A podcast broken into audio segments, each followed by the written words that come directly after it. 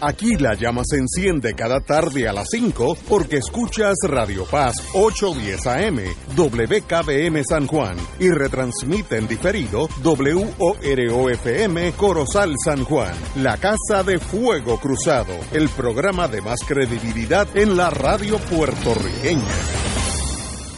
Esta emisora y sus anunciantes no se solidarizan necesariamente con las expresiones que escucharán en el siguiente programa.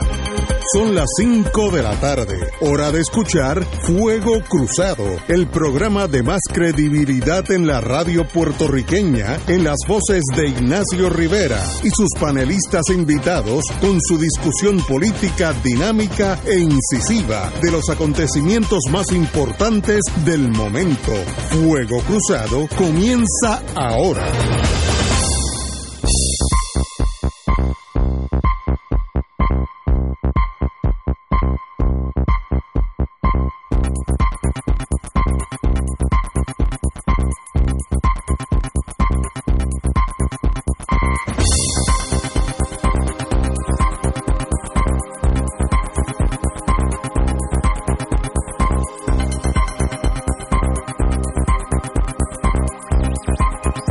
Buenas tardes, voy Sangreos de Fuego Cruzado. Hoy tenemos la ventaja que es viernes, venerdì, si fuera en italiano y en francés. Este muchacho, cubrimos Europa completa. Necesitamos un alemán aquí. Yello, no sé si estás en la, en la línea. Estoy en la línea. Muchos saludos a ti, a los amigos del panel y al público que nos escucha. Oye, lo bueno de ver, bregar con Yello. Yello y yo no, no nos hemos hablado en toda la semana, pero como fue militar, yo sabía que estaba allá.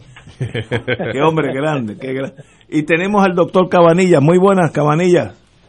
Saludos, Ignacio, saludos a todos. Muy buenas. Eh, aunque usted no estuvo en las Fuerzas Armadas, su regimentación médica es igual que si fuera de la Infantería Marina, porque todos los, todos los días que usted entra a las 5 menos 2, yo sé que usted está en la línea y hoy no fue excepción. Así que felicitaciones, doctor. Gracias, pero recuerda que yo estuve en los Boy Scouts. Estuvieron, ah, bueno, eso fue un, un buen comienzo, eso es un buen comienzo.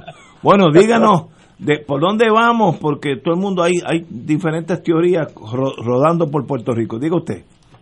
Bueno, las cosas siguen marchando cada vez mejor. Ay, qué bueno. La tasa de positividad ha seguido bajando.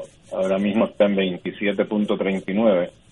Eh, el lunes pasado estaba en 35.46.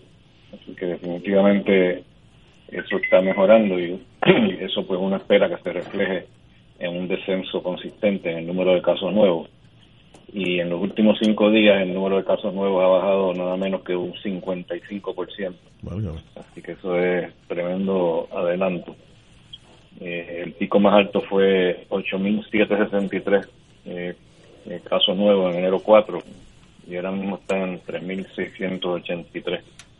Así que las cosas están eh, marchando sumamente bien.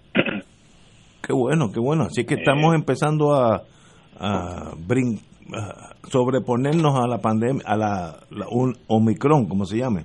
Sí, sí, eso fue lo que yo predije hace un tiempo atrás. Te recuerda que cuando Fernando Martín me preguntó que cuánto tiempo yo creía que iba a durar, le dije, pues eso es especular, pero basado en la experiencia de Sudáfrica, en cuestión de tres semanas, ellos llegaron después del pico, y de tres semanas más tarde ya este pico se había desaparecido.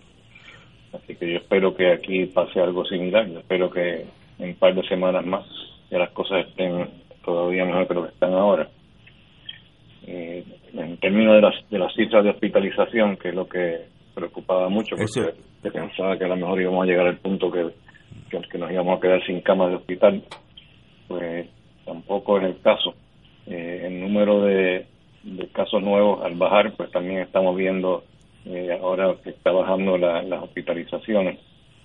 Eh, el pico fue de hospitalizaciones fue 936 el 15 de enero y ya ha bajado ahora mismo está en 839 eh, lo cual es un adelanto importante porque antes estaba subiendo consistentemente y ahora lo que está pasando es lo contrario, está bajando eh, todos los días, baja un poco más.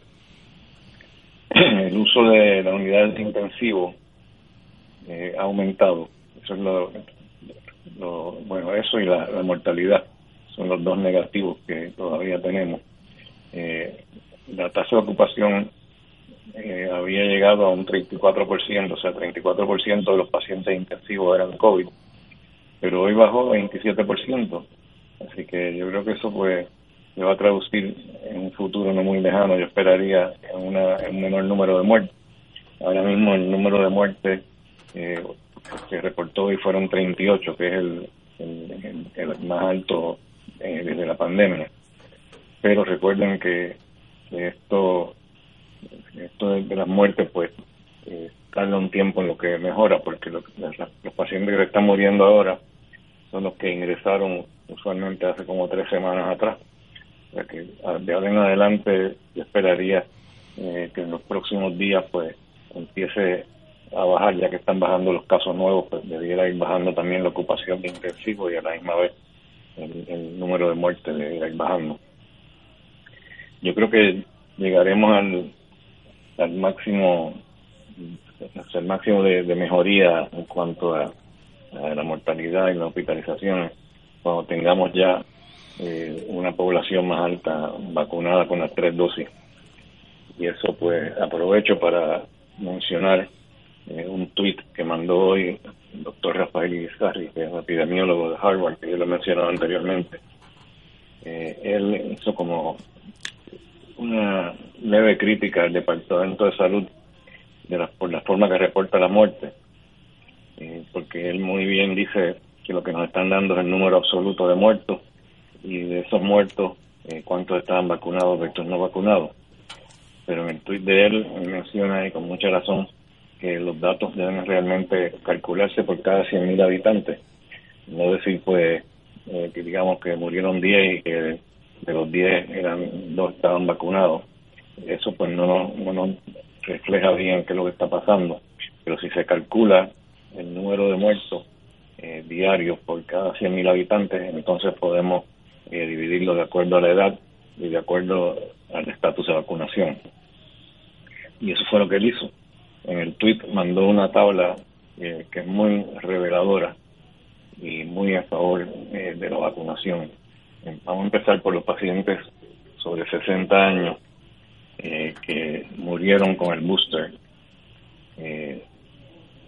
son 20 veces las personas que, las personas que estaban vacunadas con la, dosis de refuerzo tenían 20 veces menos mortalidad que los no vacunados y 8 veces menos que los que estaban vacunados con dos dosis. O que habíamos dicho que las dos dosis ya no servían para nada, pero realmente no podemos decir que no sirve para nada. Pero obviamente tener tres dosis pues tiene eh, un efecto eh, muy superior, especialmente en pacientes sobre 60 años, porque los vacunados con booster solamente tienen punto 24 eh, muertes por cada 100.000 personas y los no vacunados tienen 4.86 y los vacunados con el, con el booster, pero perdón, los vacunados pero sin el booster tienen 1.88. De dónde vienen las cifras que dije de, que son 8 veces menos eh, que los vacunados con dos dosis y 20 veces menos eh, que los que no eran vacunados. Así que los datos pues son sumamente contundentes en favor de, la vacunación, contrario a lo que dicen los antivaxxers, que dicen que están muriendo mucha gente con la vacuna. Pues sí, están muriendo algunos, pero mayormente son de personas sobre 60 años. Entonces él los miró de acuerdo a otro grupo de edad, que es el grupo de edad de 40 a 59. Y en el grupo de 40 a 59, los que tienen el refuerzo, el booster, también tienen 20 veces menos mortalidad que los no vacunados y 1.5 veces menos que los vacunados por dos dosis. Entonces miró el grupo más joven de 18 a 39 años y ahí tienen 33 veces menos muertes eh, los, que los vacunados, los que tienen la vacuna las tres dosis y también eh, los, vacunados eh, con dos dosis les fue excelente. En términos de los no vacunados, pues eh, de 18 a 39 años, eh, son pocas las, personas que mueren, pero aún con eso pues podemos decir que punto 33 muertes por cada 100.000 habitantes por día versus menos de punto 01 o sea que no hubo básicamente ningún muerto. Y tú tienes entre 18 y 39 años y estás vacunado, ya sea con el booster o sin el booster, prácticamente la, probabilidad de que vayas a morir es, ínfima, podemos decir casi eh, que no se puede calcular de bajo que es. Y las hospitalizaciones pues reflejan exactamente lo mismo, eh, todavía más que la, que la mortalidad. Eh, realmente las cifras este, son bien paralelas en cuanto a las hospitalizaciones y la, el estatus de vacunación con el booster o sin el booster y también dividido por edad es parecido. Eh, lo único que los de 40 a 59 años eh, tienen, eh, los no vacunados, tienen una 16.3 hospitalizaciones por cada 100.000 y los vacunados con el booster es una hospitalización por cada 100.000, o sea que, son datos sumamente contundentes. Yo creo que este, ya era hora de que alguien analizara estos datos de la forma que Rafael Izarri lo ha hecho yo creo que le quita todos los argumentos a los antivaxxers que dicen que, la vacuna no funciona. Bueno, y tengo una pregunta que me hicieron hoy. Si uno tiene las tres vacunas y ya cogió hace dos semanas el COVID, eh, le dio la carrapera, el running nose y toda esa cosa, y pasó dos o tres días, ya está bien. Esa persona puede coger de nuevo esta, esta nueva infección? Sí, eso se llama reinfección. Reinfección es la palabra. Reinfección puede ocurrir, eh, es raro, especialmente si tiene, si te dio delta, puedes tener una reinfección con Omicron. Oh, eso es más común eh, que tener una reinfección con el mismo Omicron. El Omicron está dando bastante inmunidad, pero la delta no te protege de Omicron otra pregunta. No, necesariamente te protege por completo. Otra pregunta, esta es mía. Si todos nosotros, a los Bolsonaro, cogemos Omicron, todos, 100% Puerto Rico, y sobrevivimos la semana, ¿no? Y pasamos el catarro y la fiebre, algunos de la fiebre, a otros no. Eh, ¿Qué pasa después? A, a la otra semana, ¿qué pasa? Bueno, eh, lo pasa es que se te quitan, la mayor parte de las veces ya se te quitan los síntomas. Usualmente a los 7 días, si es Omicron, ya estás mejor. Eh, y a los 14 días eh, ya debías estar completamente recuperado y, poder salir de cuarentena. lo que no sabemos todavía es si el, el Omicron te puede dar lo que llamamos el COVID largo.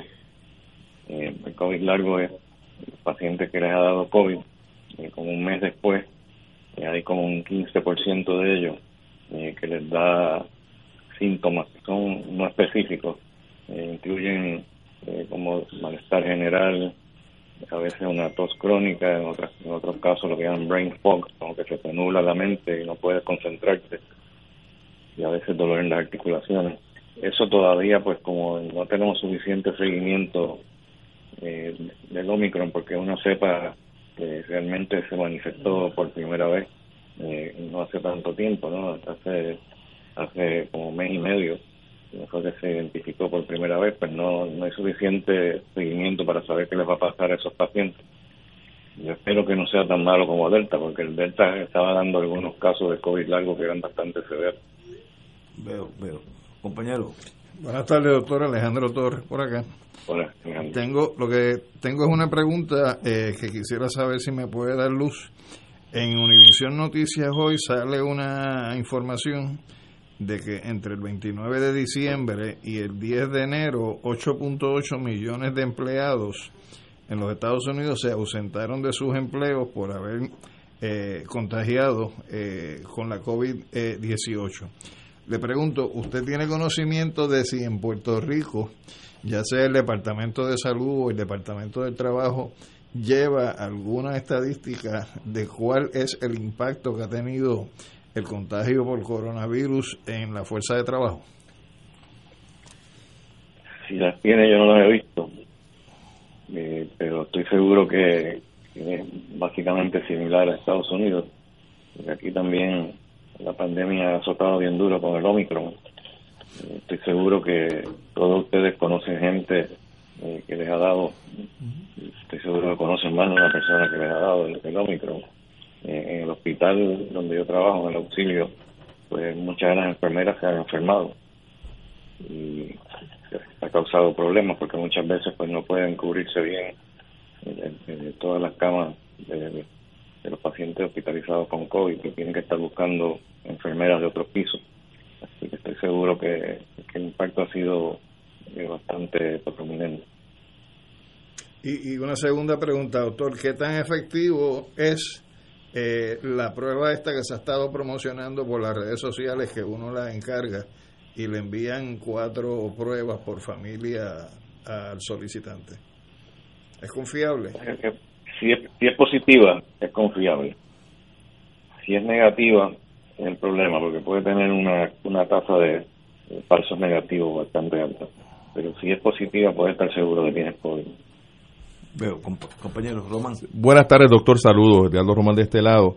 Eh, estoy viendo eh, una noticia del día de hoy en el país, allá en España, eh, relacionado con el tema de la cuarta dosis. Y, ha habido todo una discusión, inclusive recomendaciones un tanto antagónicas. Por un lado, la Comisaría de Salud de la Unión Europea, haciendo un llamado a los países de la Unión Europea a prepararse para administrar una cuarta dosis. Y por otro lado, la, la Agencia Europea del Medicamento, EMA, con las siglas en español, eh, que, que insiste en que administrar varios eh, vacunas eh, en intervalos cortos no, no, se, no se sostiene. ¿cuál, es, ¿Cuál es la situación con esto de la cuarta, de la cuarta dosis? La situación es en Israel, que es donde más dosis han dado de, la vacuna, tiene una tasa alta de personas que están vacunadas con las cuatro dosis.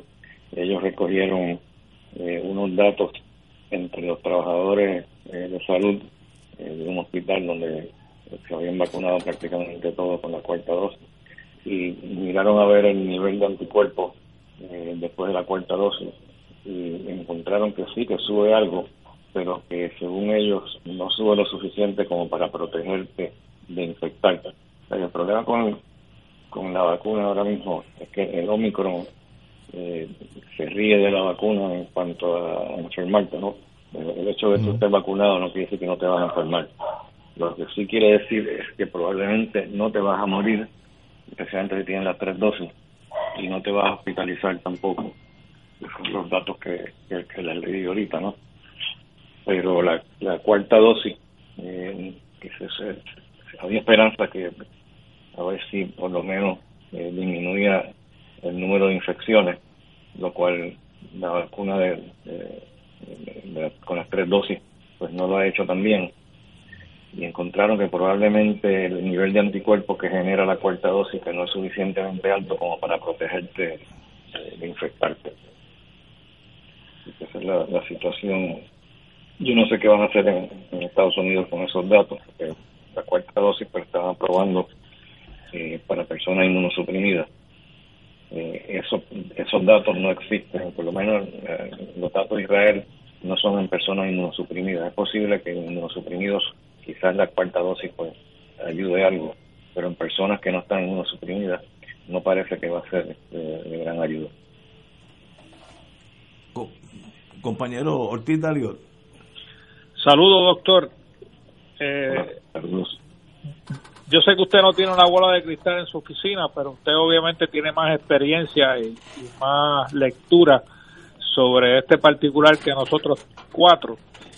Eh, ¿qué, qué, se espera después de Omicron? O sea, porque Omicron posiblemente, igual que en Sudáfrica, en Estados Unidos y en Puerto Rico desaparecerá o por lo menos se reducirá bastante como ha pasado ya en ese país ¿Qué, qué pasa, qué, qué esperamos, qué podemos esperar después de Omicron?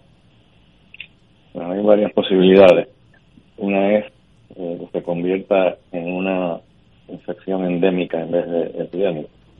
O sea, que ocurran eh, uno que otro caso, que no necesariamente se va a eliminar por completo el virus, pero si la gente se sigue vacunando y subimos la tasa de vacunación eh, con la tercera dosis, mucho más de lo que tenemos ahora, probablemente yo creo que eso es lo que va a suceder.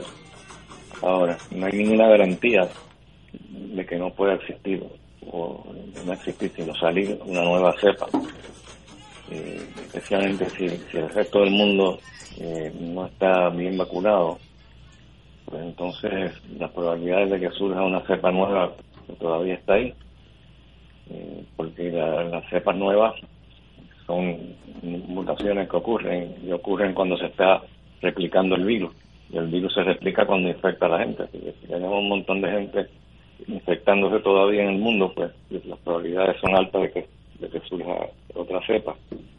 Eh, sabemos que las cepas que, que tenemos ahora, por ejemplo, la, la, la Omicron fue en Sudáfrica, donde la tasa de vacunación era bajísima, era 24% nada más. La Delta vino de India, donde la tasa de vacunación era todavía eh, más baja que, en Sudáfrica. O sea que si existen todavía o siguen eh, ocurriendo sitios donde donde la vacunación es pobre, pues es, pues, posible o probable de que, de que va a surgir otra cepa.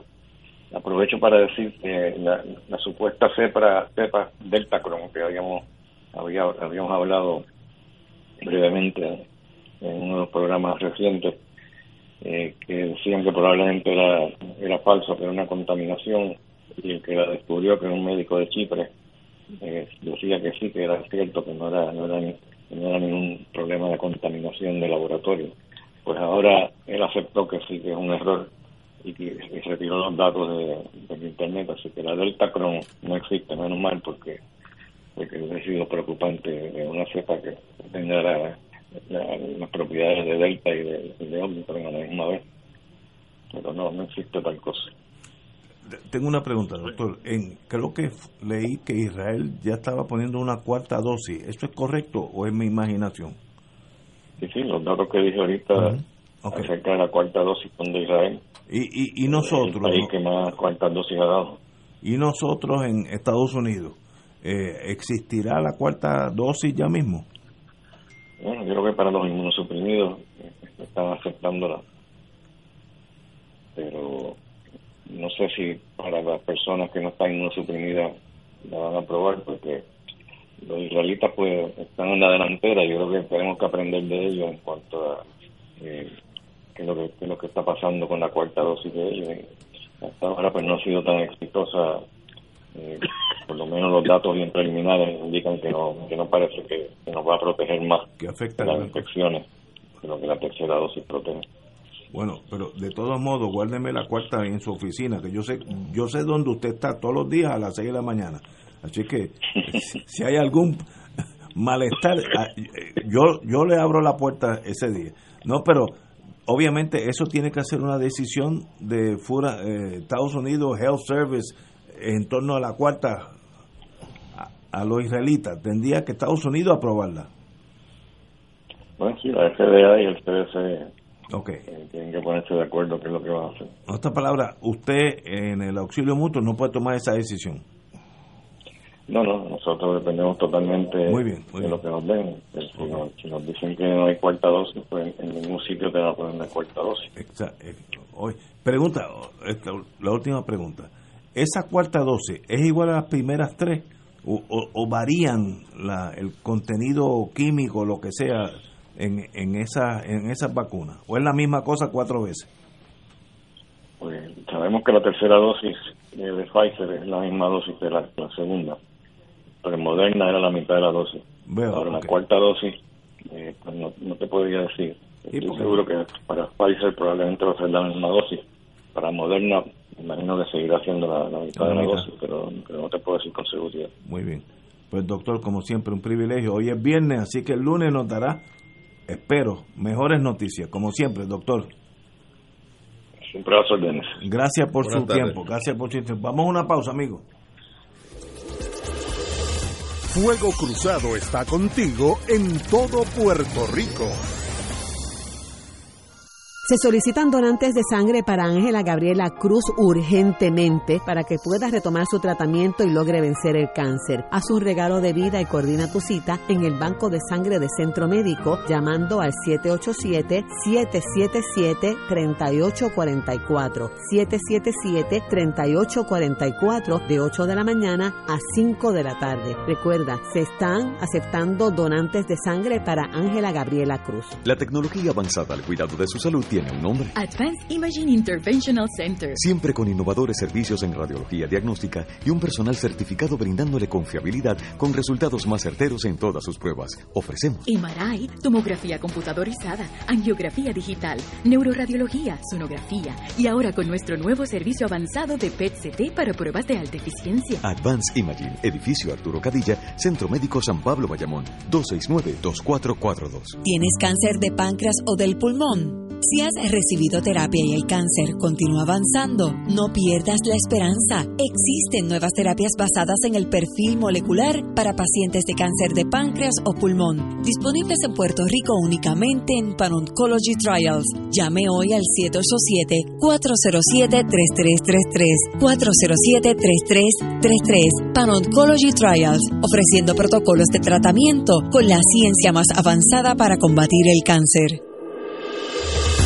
Fuego Cruzado, el programa de más credibilidad en la radio puertorriqueña, es ahora la tribuna abierta de análisis noticioso, con diversas perspectivas que exploran el trasfondo de lo que acontece a diario y cómo nos afecta. Escucha Ignacio Rivera y sus panelistas invitados de lunes a viernes en Fuego Cruzado en transmisión diferida a las 10 de la noche por Oro 92.5 FM. Fanático del deporte, la mejor información y el mejor análisis lo escuchas los sábados a las 2 de la tarde por Impacto Deportivo con Javier Sabat y el más completo elenco en deportes por Radio Paz 810 AM y en las redes sociales Facebook Impacto Deportivo Radio PR Twitter e Instagram Impacto underscore Deport juntos impactando el deporte nacional.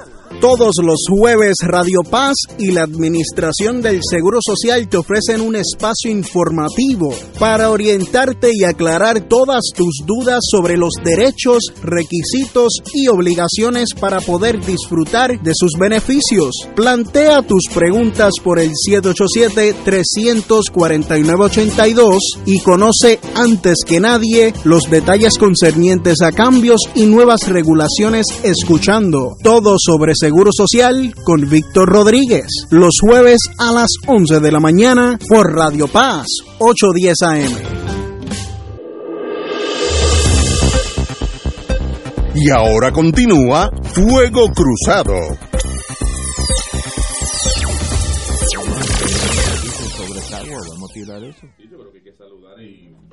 de una manera muy particular a la fanaticada de los criollos de Caguas que ayer alcanzaron el campeonato de la Liga de, Béisbol Profesional eh, sobre los indios de Mayagüez, que también tienen otro equipo con una larga tradición de, de victorias. Así que el, en el 20, el, el, campeonato número 20 para los criollos, muchas felicitaciones para, para toda la fanaticada de los criollos del Cagua. Yo como era de los senadores de San Juan, me dejaron sin equipo. Tú no tienes ni equipo. No, no. No, puedes ni, ni llegar último. Oye, y en baloncesto era de los Cardenales de Río Piedras, también nos dejaron sin equipo. Oye, tú tienes una mala No, no, no, El equipo de Johnny Vice. Así es. Muy bien. Pues qué bueno. Bueno, los, los únicos dos cagüeños que yo conozco, Néstor Duprey e Inés Kili, así que a ellos felicitaciones. Deben estar muy contentos. Sí, qué bueno. Bueno, Estoy a favor del gobernador en esta posición, a favor de la libertad de prensa del gobernador. Sostuvo que las fuentes periodísticas son confidenciales. El gobernador Pedro Rosselló se posicionó a favor de la libertad de prensa en medio de la lucha judicial incuada por un fiscal del Departamento de Justicia para que dos periodistas revelen las fuentes de que le entregó la información. Este, este caso es un poquito diferente porque es esa, esa información surge del, del expediente fiscal que usualmente es, usualmente no es secreto y salió de allí así que no es el caso de que Yuyo me lo dijo en una en una vitrina o en un bar sino que viene de la Fiscalía en sí. El señor gobernador reiteró que las fuentes periodistas deben mantenerse confidenciales, como es la posición de quienes ejercen esa profesión, ya que la libertad de prensa está protegida por la Constitución de Puerto Rico. Eh, sabemos que el Tribunal de Primera Instancia de Ponce y de Apelaciones ordenaron que se revele el nombre de la fuente y la disputa se encuentra ahora mismo en nuestro Tribunal Supremo. Estoy con gobernador, eso no puede permitirse porque destruye el trabajo de los periodistas y esos señores tienen que morir en la línea por, por, proteger sus fuentes, sea el costo que sea. Compañero. Pues yo estoy de acuerdo contigo en que así debe ser y estoy de acuerdo contigo en que espero del periodista la suficiente firmeza de principio como para no ceder ante cualquier tipo de presión legal o extralegal que reciba. Así que creo que eh, el principio de que debe proteger la fuente es un principio dentro de lo que es el marco normativo de nuestro país, es un principio que debe sostenerse. Estoy de acuerdo con el, el Tribunal Supremo tiene una oportunidad enorme de crecerse en esta controversia porque en este momento no existe de manera reconocida y explícita un privilegio de comunicación entre un confidente y un periodista. No están en listado de, de comunicaciones protegidas. Eh, pero por otro lado, uno conoce que la labor de la, de la prensa, de los periodistas, esta, es la labor fundamental que expresa esa, ese derecho fundamental a la, a la libertad de, de, prensa y, con ello la libertad de expresión, el, conocimiento, el, poner al país en conocimiento eh, de, diferentes eh, experiencias concretas y me refiero al funcionamiento del Estado, ¿verdad? al asunto de la corrupción. Si no fuera por los confidentes, eh, para los medios muy difícilmente eh, se puede eh, dar esa, esa expresión que hacen algunos periodistas que logran unos, unos informes extraordinarios, buenísimos, que colocan al gobierno en, una perspectiva muy difícil en términos de defensa de lo que han hecho. Compañero, Ortiz Dalión. Oye, te tengo dos preguntas, Ignacio. Una, tú dijiste, y quiero estar seguro que escuché correctamente, que el tribunal de primera instancia y el de apelación habían concedido o habían ordenado a que se revelara la fuente. Así es, así, así es. ¿Y sabes cuál es la, el raciocinio legal detrás de esa determinación? Porque yo no desconocía eso. No, que era parte del, del sumario fiscal y eso era secreto y no podía... Esa es la posición de esos dos tribunales. Está en el Supremo, así que todavía todavía no se ha decidido finalmente esa controversia. pues yo espero que el Supremo obviamente revoque a apelación y a, instancias, porque yo creo que, que, definitivamente está protegida independientemente que, que fuera eh, algo secreto en el, en, el, en el sumario del fiscal. ¿no? Eh, así que no sé cómo el Tribunal Supremo no va no haya decidido ya tajantemente en, defender el, el, el, derecho a la prensa. y la otra pregunta que te hago para que lo comentemos, si es que podemos, nosotros cuatro que estamos aquí y todos los panelistas que tú tienes durante la semana, que comentamos cosas en un medio eh, radiodifusor, que es un medio público como este, algo que nosotros revelaremos aquí, que tuviésemos conocimiento, ¿está, está protegido también?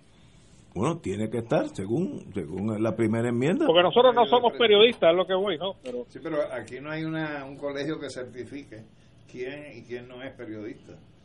Así que en ese sentido, el periodismo es como la religión, que el Estado no la puede regular en términos de decir tú eres o no eres. Entonces, en ese sentido, si se está en el ejercicio de lo que es un derecho de expresión cubierto por primera enmienda, repito, dentro del marco normativo, me parece que sí que estaría cubierto cualquier tipo de expresión que nosotros hiciéramos. Y entonces va a depender de la firmeza de voluntad que cada uno de nosotros tenga al momento de recibir los papeles de requerimiento o citación de si, de si uno colabora o no colabora.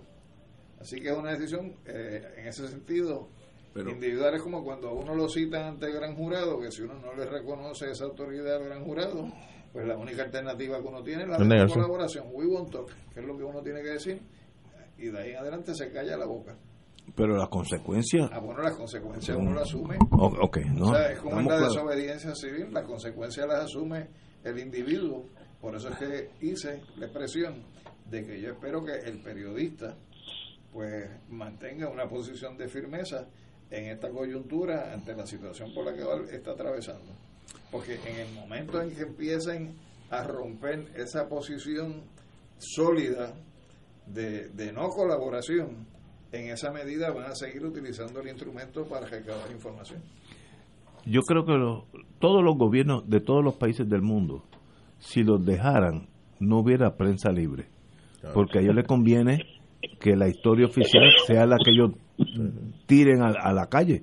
Así que eso es un balance entre la libertad de la ciudadanía de conocer lo que está pasando y el instinto del gobierno de hacer cosas que nadie sepa lo que está pasando. O sea, es un balance entre dos fuerzas opuestas. Y yo creo que la primera enmienda de la Constitución americana habla claro que la prensa será libre. Ahora, ¿hasta dónde extiende eso? Yo creo que en este caso, estoy con el, gobernador, el periodista no puede revelar sus fuentes. Ah, que ese documento salió de fiscalía. Pues usted busca el fiscal o la secretaria o el secretario y lo fusila. Eso tampoco tengo problema. Luego hablamos si hay que fusilarlo o no. Pero eso es otra. Pero el periodista, su función es tirar lo que él recibe. Y si es la verdad, a menos, ahí viene el caso de New York Times versus Sullivan, hay que probar que tenía maldad, que sabía que era mentira. Pero estamos hablando del caso normal, que lo que disparó es verdad. Pues, ¿cuál es el problema? Que salga la verdad o el gobierno tiene que tiene problemas que la gente se entere lo que está pasando. Eso para mí es crucial y en este, este caso que va a estar en el Supremo de los Estados de, Puerto Rico ahora es muy importante para nuestra vida como país libre. Ya veremos lo que dice. Diga usted, ya yo. Pero la, el tribunal yo creo que sí tiene problemas en que nosotros sepamos todo lo que sucede porque fíjate que en el caso de la señora esta que mataron, Andrea creo que se llama sí, sí. todavía el Tribunal Supremo no ha revelado los videos, a pesar de que las personas involucradas están muertas y segundo que la familia lo pidió. Así que no entiendo cuál es eh, la negatoria insistente del Tribunal Supremo de no revelar esos videos y eso y eso y esas grabaciones. Estoy de acuerdo contigo. Este, es una decisión, pero un caso importante. No estamos hablando solamente del periodista envuelto y el fiscal envuelto. Estamos hablando el principio de qué debe ser la prensa libre en un país. Eso así de importante es ese caso. nosotros tuvimos una experiencia en el pasado de una entrevista que le hizo una connotada periodista aquí a Filiberto Ojeda cuando estaba en clandestina este Daisy, Daisy, Daisy Sánchez.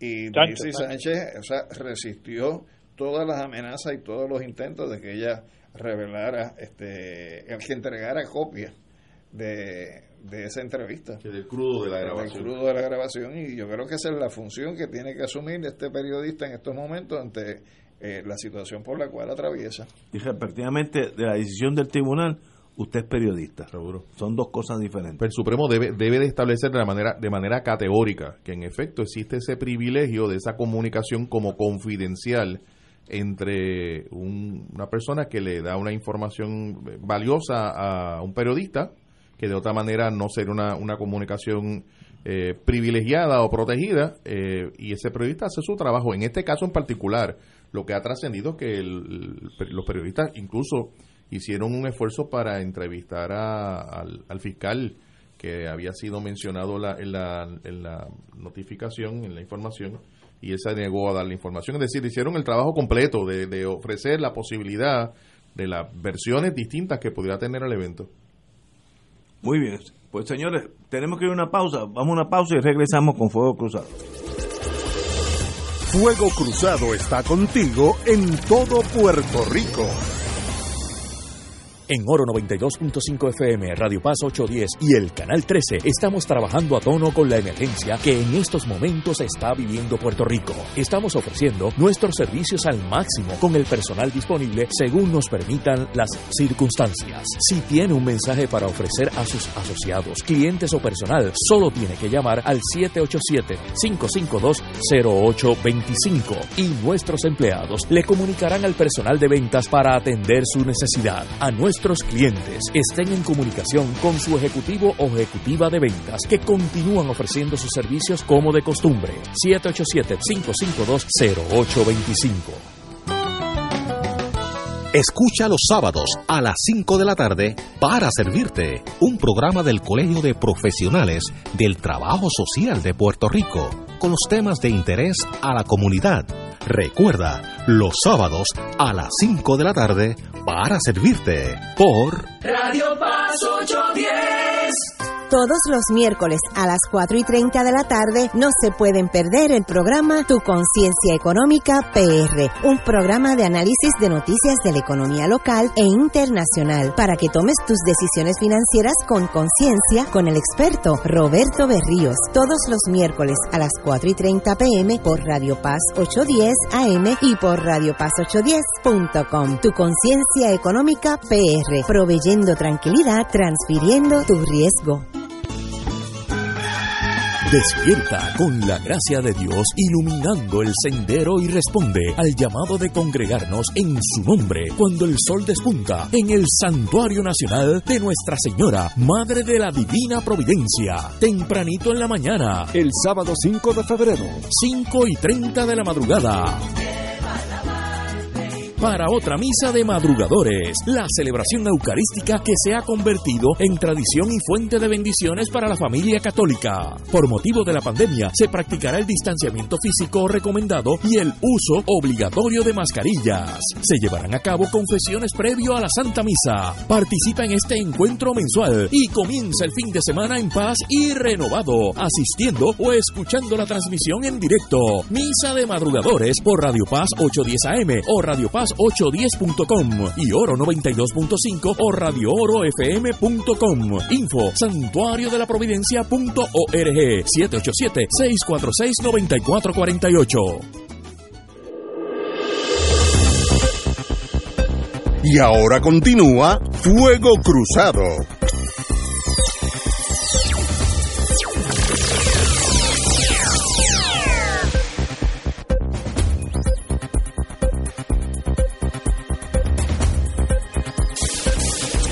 Amigas, tenemos noticias interesantes de nuestra hermana República Chile. El compañero Román tiene pues vamos, la vamos a, a mencionarlo de inmediato. El presidente electo de Chile, eh, Gabriel Boric, nombró a Maya Fernández como futura ministra de Defensa Nacional. Eh, la diputada socialista encabezará esta cartera a partir del 11 de marzo, que es cuando comienza el gobierno de, de Boric. ¿Cuál es la importancia de esto? Bueno, pues Maya Fernández eh, es la nieta del expresidente Salvador Allende, que tras el golpe militar de 1973, eh, eh, ella, su familia y ella habían nacido, tendría unos dos años, emigraron a, a Cuba eh, y, unos, y un tiempo después in- ingresa en el Partido Socialista de Chile, es bióloga, es veterinaria eh, y eh, en este momento eh, presenta un hito histórico para, para el país, que la nieta de Salvador Allende, depuesto y asesinado por las Fuerzas Armadas de los Estados Unidos, va a ser, del, perdón, de Chile, va a ser la próxima eh, ministra de la defensa de, de ese país. Hay un dato que también es importante añadir a lo que tú acabas de expresar, Edgardo, y es que uno de los principios que formó parte de la campaña del presidente y que fue parte de las reivindicaciones que se levantaron en el contexto de las movilizaciones sociales en Chile fue darle un espacio igualitario a la mujer eh, y al varón. Y de hecho en la en la convención constituyente entre los delegados se mantiene también esa proporción casi de 50% a 50% de varones y hembras. Y en este caso de los 24 ministerios que tiene el gobierno chileno 14 van a ser ocupados por mujeres y además de ese ministerio de las Fuerzas Armadas que le corresponde a esta nieta de Salvador Allende, también le va a corresponder la dirección del Ministerio del Interior, que sería más o menos en términos nuestros lo que representaría pues la policía, el NIESA, todos los organismos de seguridad eh, pública, lo va a ocupar Isquia Siches, que también fue la que dirigió eh, la campaña eh, de, del presidente electo. Entonces yo creo que esto es un mensaje eh, que se envía de importancia desde el punto de vista de nosotros reconocer los avances que ha logrado tener la mujer en Chile y, y, que debe ser una aspiración en cualquier país este, de que se dé ese espacio, esa oportunidad, ese desarrollo a la mujer en términos de la configuración de los gobiernos. O sea, esa visión de que los gobiernos se componen de ministros vestidos de chaquetón negro, pues eso se debe eh, ir por el, por el sifón de la historia, punto.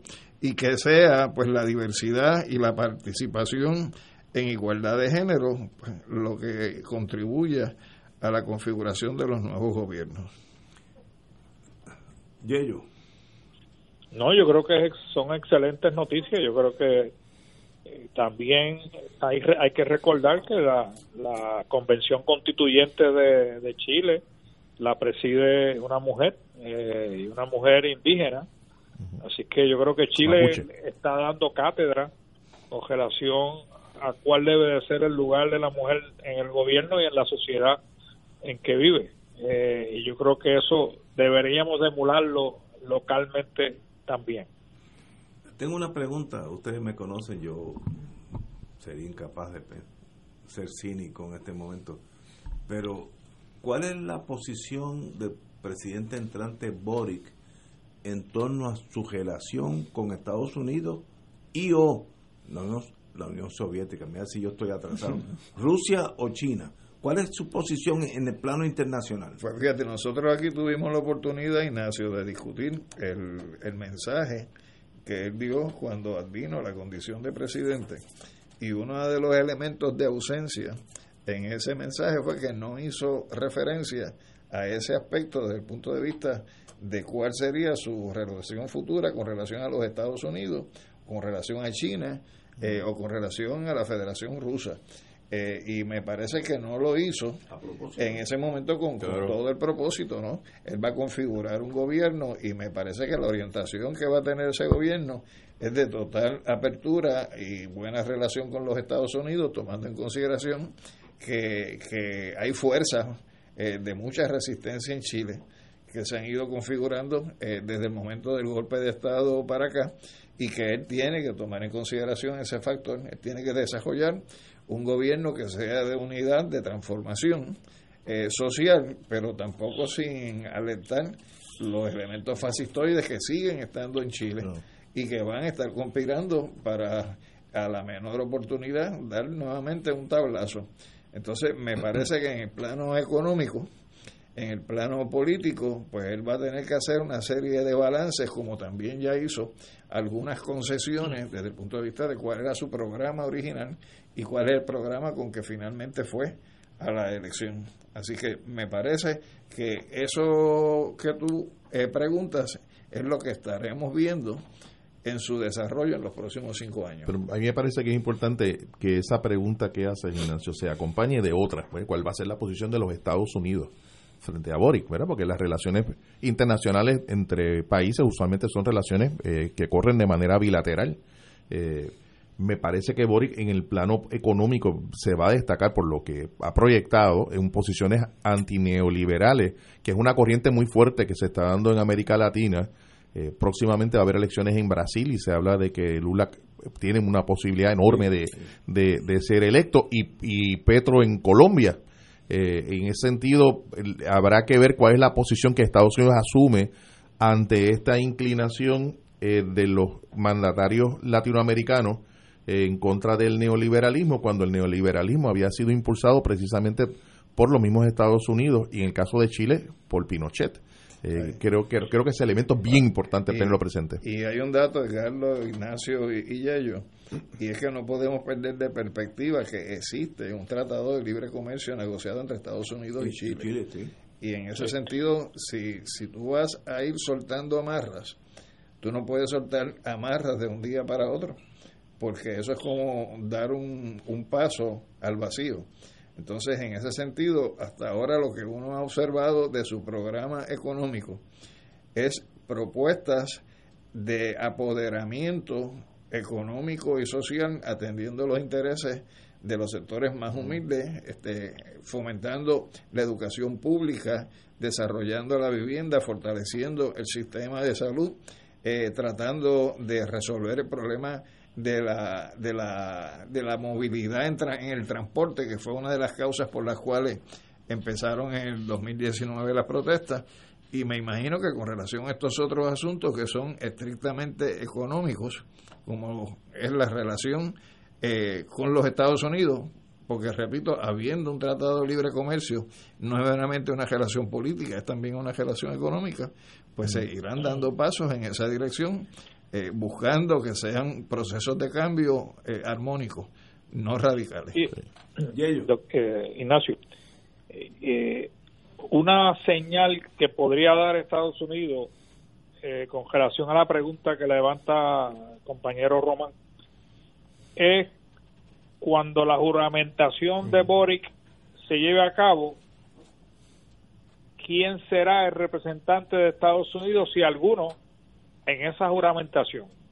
Es obviamente costumbre o tradición eh, en ocasiones como esta que Estados Unidos y otros países eh, envíen un, un, emisario a, a, esa a esa juramentación y hay que ver obviamente el rango de esa persona que finalmente asista si es que alguien asiste. Buen, punto. A ver si Biden viaja hasta Santiago. De hecho, escuchando ayer yo lo que me venía a mí a la mente fue que en la jura de Sila María Calderón estuvo presente Chávez, fue, fue la única ocasión que estuvo aquí en Puerto Rico. Eh, si uno es del mundo de la inteligencia, uno tiene que velar en los próximos meses, una vez que juramente, qué equipo militar o policíaco va a adquirir Chile que no produce armas de fuego. Esas armas se las van a comprar a Alemania, Estados Unidos, a Rusia, a China. Eh, ahí tú ves una inclinación hacia dónde va. Y otro factor que nosotros velábamos es dos, dónde se están entrenando los oficiales de ese ejército, el país que sea, eh, Chile, Brasil, Argentina, se están entrenando en Estados Unidos, los cuales son bienvenidos. Yo me acuerdo una vez que recibimos un montón de militares chile, eh, brasileros para entrenarse en el mundo de inteligencia en Estados Unidos. Eh, o lo están enviando a China o a Rusia y ahí donde uno dice esta gente está tirando para la izquierda o para la derecha no sé yo yo asumo que ese mundo mío de la Guerra Fría ya ha pasado, pero hay que velar hacia dónde va Chile o va a tener una, una línea neutral, como la tiene Argentina, la tiene Brasil, etcétera, que manejan su economía eh, eh, de centro y lo mismo le compran a China o a Rusia o a Estados Unidos, o, o si va a tener una inclinación a lo Venezuela, a lo Cuba, eso está por verse, pero me espero que Chile tenga su propio derrotero pro Chile. Eh, y eso pues equivale a negociar con el mundo entero. Bueno, a mí me parece que va a ser en esa dirección, Ignacio, porque tampoco podemos perder de perspectiva qué es eh, qué son las Fuerzas Armadas chilenas. Eh, empezando incluso por, por lo que es su tradición. El ejército es un ejército que responde al modelo prusiano, con toda la estructura ideológica que eso conlleva, de la misma manera que la Marina chilena y la Fuerza Aérea, en el caso de la Fuerza Aérea, refleja la visión de los Estados Unidos y en el caso de la Marina de Guerra refleja eh, la visión inglesa. O sea que son, esos son los elementos que van a estar presentes. Eh, y claro, en el caso de los carabineros, que es la, la, la policía, pues eso este, tiene una influencia muy grande también de los Estados Unidos.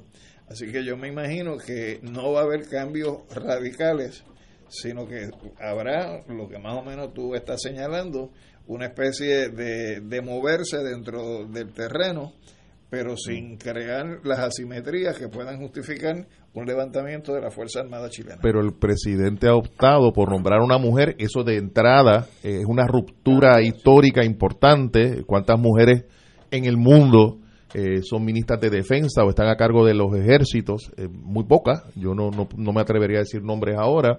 Y en segundo lugar, a una mujer que es socialista, que es del Partido Socialista de Chile, eh, y que es la nieta de, de, Allende. O sea, que, que, aquí hay una, aquí hay, un, hay una, en esto mismo, en este nombramiento, hay como un elemento de, envío de un mensaje de parte de, de Boric al, al, planeta Tierra y a los chilenos del cambio que, que aspiraría a tener. Ahora, que le va a ser fácil a la nueva ministra de Defensa, yo lo veo muy complicado porque con, con un ministro de Defensa solamente es muy difícil cambiar la, la tradición que hay en, en Chile en esa Fuerzas Armadas. Posiblemente el elemento más importante en que sea una bióloga y veterinaria es que está poniendo al frente de la estructura militar o de las Fuerzas Armadas un civil y no un militar de carrera. Claro, que eso es otro elemento adicional. En, en el mundo de inteligencia, bien importante, ¿dónde se entrenan esos oficiales del mundo entero? yo me acuerdo hasta de Indonesia, de Tailandia, yo me acuerdo una división de, no, no una división, eh, unos 500 paracaidistas tailandeses que se, se educaron en, Estados Unidos, en Colorado, para ser más exacto.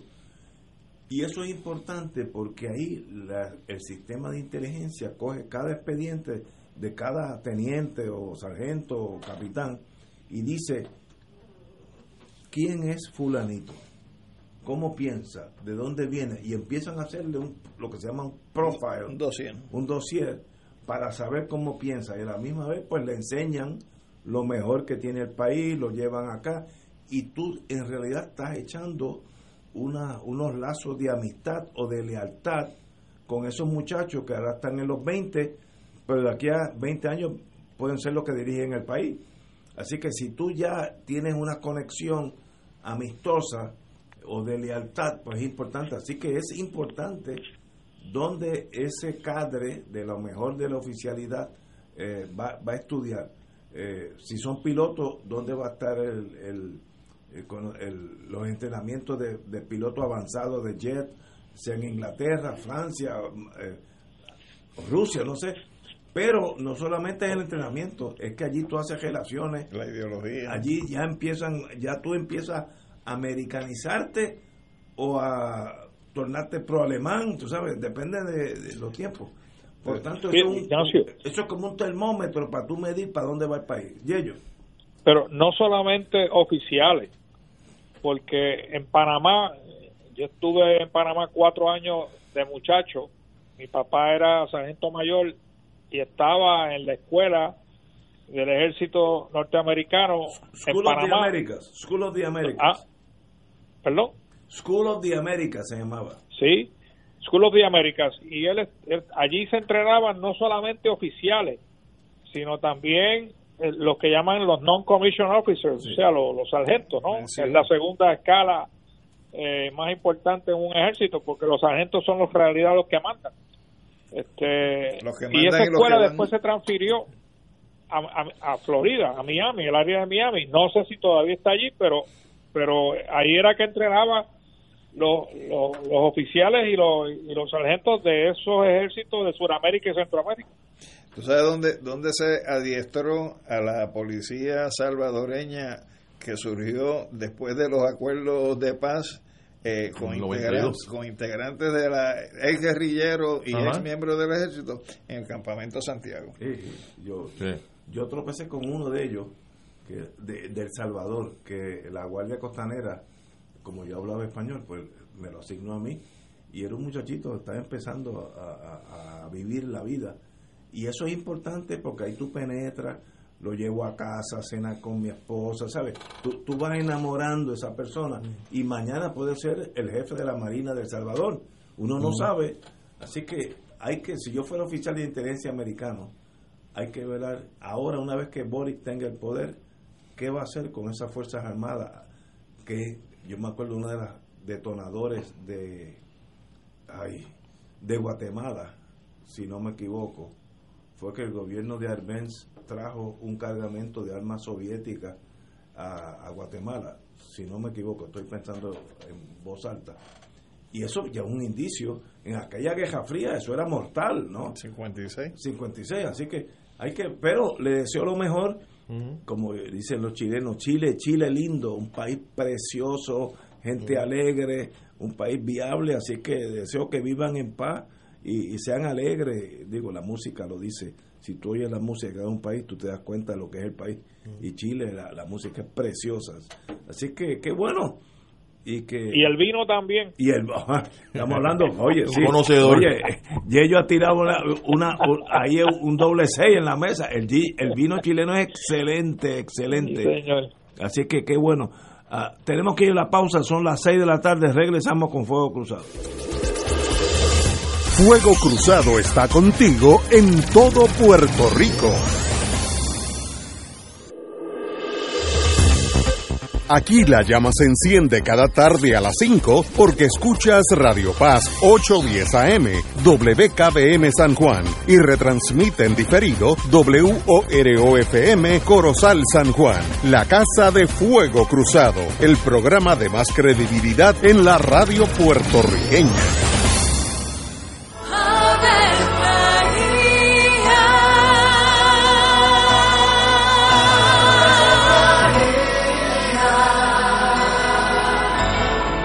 El ángel del Señor anunció a María. y ella concibió por obra del Espíritu Santo. Dios te salve María, llena eres de gracia, el Señor es contigo. Bendita tú eres entre todas las mujeres, y bendito es el fruto de tu vientre Jesús. Santa María, Madre de Dios, ruega por nosotros pecadores, ahora y en la hora de nuestra muerte. Amén. He aquí la esclava del Señor. Hágase en mí según tu palabra. Dios te salve María, llena eres de gracia, el Señor es contigo. Bendita tú eres entre todas las mujeres, y bendito es el fruto de tu vientre Jesús. Santa María, Madre de Dios, ruega por nosotros pecadores, ahora y en la hora de nuestra muerte. Amén. Y el Verbo se hizo carne. Y habitó entre nosotros. Dios te salve María, llena eres de gracia, el Señor es contigo. Bendita tú eres entre todas las mujeres, y bendito es el fruto de tu vientre Jesús. Santa María, Madre de Dios, ruega por nosotros Ruega por nosotros, Santa Madre de Dios. Para que seamos dignos de alcanzar las promesas de nuestro Señor Jesucristo. Oremos. Derrama, Señor, tu gracia sobre nosotros, que por el anuncio del ángel hemos conocido la encarnación de tu Hijo, para que lleguemos por su pasión y su cruz a la gloria de la resurrección, por Jesucristo nuestro Señor. Amén. Gloria al Padre, al Hijo y al Espíritu Santo. Como era en un principio, ahora y siempre, por los siglos de los siglos. Amén. Se solicitan donantes de sangre para Ángela Gabriela Cruz urgentemente para que pueda retomar su tratamiento y logre vencer el cáncer. Haz un regalo de vida y coordina tu cita en el Banco de Sangre de Centro Médico llamando al 787-777-3844. 777-3844 de 8 de la mañana a 5 de la tarde. Recuerda, se están aceptando donantes de sangre para Ángela Gabriela Cruz. Y ahora continúa Fuego Cruzado. tenemos aquí un experto en el derecho laboral vamos a jugar con, vamos a jugar con él Ale- Alejandro, están hablando contigo. Sí, exacto. Se oponen al mínimo del trabajo por propina. Aseguran que los empleados que reciben propina ganan más del mínimo federal. Eh, mientras en los cuerpos legislativos se discute aumentar el salario mínimo a los trabajadores que dependen de la propina, representantes del sector em- eh, eh, expresan su oposición porque consideran que podría hacer daño a las finanzas de los negocios de los empleados, de los empleados. Eh, los restaurantes son uno de los sectores que agrupa el mayor número de empleados que trabajan por propina. El presidente de la Asociación de Restaurantes, etcétera, aseguró que la medida parte de una premisa errada. Hay mucha desinformación, etcétera, etcétera. En otras palabras, hay una oposición a los empleados, a los patronos de aquellos negocios que trabajan con un, un mínimo por debajo del mínimo federal, pero que reciben eh, propina, a subirle ese, en inglés se dice threshold, ese nivel mínimo de recibir paga. ¿Qué tú crees? Tú eres el experto Mira, en eso. siempre que se discute eso, los representantes de ese tipo de industria vienen donde ti con un maletín lleno de lágrimas. Como si fuera del bolsillo de ellos, como si fuera del bolsillo de ellos que va a salir eh, la propina. La realidad es que la propina sale del consumidor. Por lo tanto, si tú como patrono en una tienda tienes que pagar 7.25, tienes que pagar 8.50, pues también esos empleados deben recibir por lo menos ese mínimo y lo que tú le quieras regalar en concepto de propina, eso sale de tu voluntad. Donde tú la das si tú quieres, no estás obligado a darla y puedes dar el por ciento que tú entiendas. Así que me parece que, que ese argumento de que se va a acabar el mundo si ellos ganan más dinero porque reciben propina es hasta injusto. Y no solamente injusto, yo creo que es inmoral porque realmente no sale del bolsillo del patrono el pago de la propina.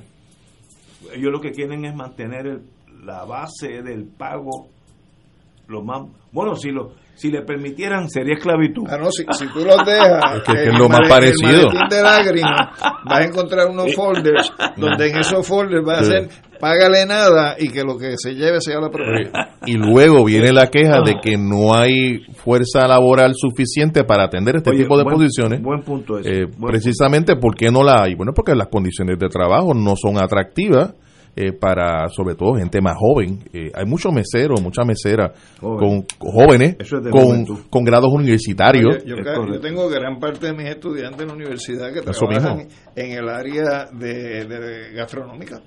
Eso mismo, eso Oye, mismo. Lo- y, y lo que hay que decir es cuál es el salario mínimo de esos meseros en este momento. Dos dólares con trece centavos. es increíble Lo que está proponiendo la legislatura tampoco los lleva a ocho y medio. Creo que es a seis y trece. No sé por qué no los lleva a ocho y medio. Debería de llevarlos a ocho y medio. ¿no? Además de eso, la pregunta que hay que hacerle a los dueños de restaurantes, en adición a las propinas y a los salarios que reciben estos meseros, ¿tienen planes médicos? ¿Tienen planes de retiro? No. Ah, eso es otro de los ingredientes que están causando que meseros renuncien por montones en Estados Unidos y en Puerto Rico también. Así que hay que terminar esa, esa esclavitud en, en, en, los- en, la- en los restaurantes de Puerto Rico y del mundo. habrá ambiente político para subirle el precio, el, el sueldo a estos empleados de, que trabajan por, por propina. Yo creo que hay ambiente y hay razones. Los Lo razones que- sobran. Lo que pasa es que va a haber también mucha oposición, precisamente, de este tipo de organización empresarial que en lo único que piensan es en el bolsillo de ellos. Tú sabes que a veces las crisis son buenas porque sacan para la superficie cosas que uno desconoce. Yo puedo decirle a ustedes, yo no sabía que los que trabajan por eh, en- mayormente meseros ganan 2.13 la hora. Yo no sabía eso. Yo juraba que era 7.50. Mínimo, no es un submínimo. Pero sub, sub, sub mínimo. Casi está hallando en trabajar gratis. Eso Sí, Y entonces tú sabes que hay un refrán que dice que es mejor descansar de gratis que trabajar de gratis. Por supuesto. Pero Ignacio. por eso es el problema que estamos teniendo. Yello. y dirán y dirán muchos dueños de restaurantes que el dinero no le da. Mira, un ejemplo y no y no por el- lo consulté precisamente esta tarde con mi hija porque quería ponerla de ejemplo. Mi hija tiene un salón de belleza en, en Washington DC que no que la renta nada más son más de cuatro mil dólares mensuales. Ella tiene cinco con ella seis estilistas, o sea, personas, tiene sillas donde recortan y hacen los, peinados a las mujeres y a los hombres también. Ella eh, le da, y ah, y hay que decir que en esa industria son, son eh, contratistas independientes, cada, cada, cada, cada esti- estilista no es empleado de ella, Veo. sino que ese, ese estilista cobra, vamos a decir, 100 dólares por un recorte y le tocan 50 a ella y ella le paga 50 a mi hija por la mesa, por la por la, por el área de trabajo. Pero mi, en adición a eso, mi hija le da plan médico, le da vacaciones mensuales, le da plan de retiro, cosa que no hace ningún restaurante aquí en Puerto Rico que yo conozca. Además de ello que en las condiciones bajo las cuales trabajan ni siquiera son condiciones de 40 horas, sino que son, empleos parciales, Parciales. donde, donde Sí. no acumulan este, Nada. licencias por enfermedad, licencias por vacaciones. vacaciones, eh, ni, ni, ni, ni bono de Navidad, o sea, lo que, se, lo que se conoce en español como obvenciones, que nosotros le llamamos en términos generales beneficios marginales, y en inglés los llamados fringe benefits, eso no existe para ese tipo de empleados. No, es, es la nada. El sueldo y más. Y por eso es que tú ves que algunos tienen dos hasta tres trabajos. Oye, y, y esto de la, de la, de las propinas, la- el esquema que se, que se utiliza aquí, que es el mismo en Estados Unidos, no se trata tampoco de una dádiva, de una donación, de un regalo, de un obsequio, un reconocimiento del, co- del cliente al servicio recibido. Cuando viene la factura, incluso viene ya con el 15, el 18% para que uno la, la, la, compute en países europeos. eh, se le paga el salario, punto. Y, y si alguien quiere dejar algo adicional, pues lo deja. Eh, pero acá no, acá lo que se pretende es básicamente que el cliente subsidie la mano de obra del restaurante. Yo vuelvo y repito, y yo creo que muchos puertorriqueños tampoco lo sabían, que estos amigos y amigas que trabajan por propina ganan 12, 13 la hora. Eso para mí es un descubrimiento de hace dos 12 no, días. dos, dos. Dos dólares. Dos dólares, 13 chavos. Eh, eso es casi, bueno, casi nada. En eso gastas eh, guiando guiando tu carro al trabajo que y el parking y en- estacionamiento. En, en una jornada de 4 o 5 horas no le da para pagar el almuerzo. No, exactamente. Del mismo lugar. Y, y no debiera ser, no sé, el mínimo federal, 7, cual lo que sea. Ahora se- ahora sería el 850. Pues 850. El de aquí. Porque el, fe- el federal sigue todavía en 725. Ok, sería el 850 en, en enero. O sea, sí, en enero. Ah, ya, ya. Wow. Me sorprende lo va ahora, eso la vida, la economía es una fuerza eh, que ella- ellos mismos buscan su su nivel. Por eso es que hay tantas personas, tantos eh, negocios buscando gente para trabajar.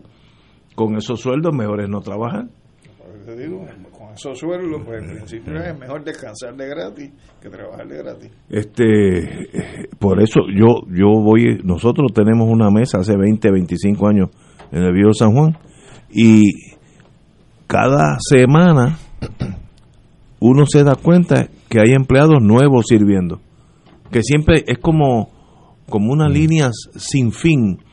Cada semana hay personas que tienen que empezar a aprender el negocio y la otra semana ya no está. Sí. O sea, es una, una cadena eh, y, y, bueno, pues nosotros ya estamos acostumbrados y sabemos cómo actuar, pero eso se debe a ese sueldo de miseria y deben, Sí, y- para eso está el gobierno, el gobierno está para solucionar los problemas, no, no, no es para hacerle eh, evitar ese problema. Eh, Y la acumulación de licencias que no tienen, ese es No, otro elemento adicional. nada. O sea, es, es la condición de trabajo que es precaria. Eh, yo recuerdo que hace tiempo se hablaba de que la pobreza estaba asociada al desempleo, pero este tipo de empleo, de personas que sí tienen trabajo, que sí reciben algún tipo de ingreso, en muchas ocasiones termina bajo los niveles de pobreza. Es decir, que la pobreza no necesariamente está asociada al desempleo, está asociada al empleo precarizado, que es lo que estamos viendo en este tipo de industria. Buen, buen término. Empleo precarizado. Wow, no sabía eso. Pero no creo que haya duda entre nosotros cuatro que ese es eh, el salario mínimo establecido de dos- 2.13, 2.13, es algo de la edad media. O sea, yo digo, vuelvo y repito, yo no sabía eso. Eso, eso es. Bueno, con razón, ahora me explico, Ujú. porque cada vez que vamos a- al viejo San Juan a, a almorzar, hay muchachos y muchachas nuevas, porque los otros buscaron otra cosa, no sé, emigración es una solución. Yo estoy seguro que en California los que sirven en el, los- el mismo trabajo pagan muchísimo más. Ah, que hay unos problemas de inmigración, sí, estipulados, pero ¿por qué se está yendo la gente? Buscando más beneficios económicos. Aquí no hay una inmigración política o militar, es mayormente económica. Bueno, señores, vamos a una pausa, amigos, y regresamos with Crossfire. Fuego Cruzado está contigo en todo Puerto Rico. Fanático del deporte, la mejor información y el mejor análisis lo escuchas los sábados a las 2 de la tarde por Impacto Deportivo con Javier Sabat y el más completo elenco en deportes por Radio Paz 810 AM y en las redes sociales Facebook, Impacto Deportivo, Radio PR, Twitter e Instagram, Impacto underscore Deport. Juntos, impactando el deporte nacional. Fuego Cruzado, el programa de más credibilidad en la radio puertorriqueña, es ahora la tribuna abierta de análisis noticioso, con diversas perspectivas que exploran el trasfondo de lo que acontece a diario y cómo nos afecta. Escucha Ignacio Rivera y sus panelistas invitados de lunes a viernes en Fuego Cruzado en transmisión diferida a las 10 de la noche por Oro 92.5 FM. Te invitamos todos los domingos a la una de la tarde por Radio Paz 810 AM y los sábados a las 7 de la mañana por Oro 92.5 Cuidando la Creación con la hermana Lisi y sus colaboradores. Entrevista, mensajes educativos y dándole voz a grupos que ayudan a cuidar la creación en el mundo. Recuerda por Radio Paz 810 AM, una de la tarde, domingo, sábado por Oro 92.5 FM a las 7 de la mañana. Saludos familia de Radio Paz, mi nombre es Jafet Marrero. Y yo soy Eric Rosario. Ahora puedes escucharnos todos los sábados a la 1 pm en Podcalizando. La conversación que no tuviste después de misa. Un programa para toda la familia. Búscanos en las redes sociales como Influenzando. Y recuerda, hagamos viral a Jesús. AESA, la pequeña gigante, te invita a sintonizar su espacio radial AESA Informa. Todos los jueves a las 4 de la tarde se estará ofreciendo información relevante a los pensionados y jubilados de Puerto Rico. Te esperamos a esa Imparable, auspiciado por MMM Alianza.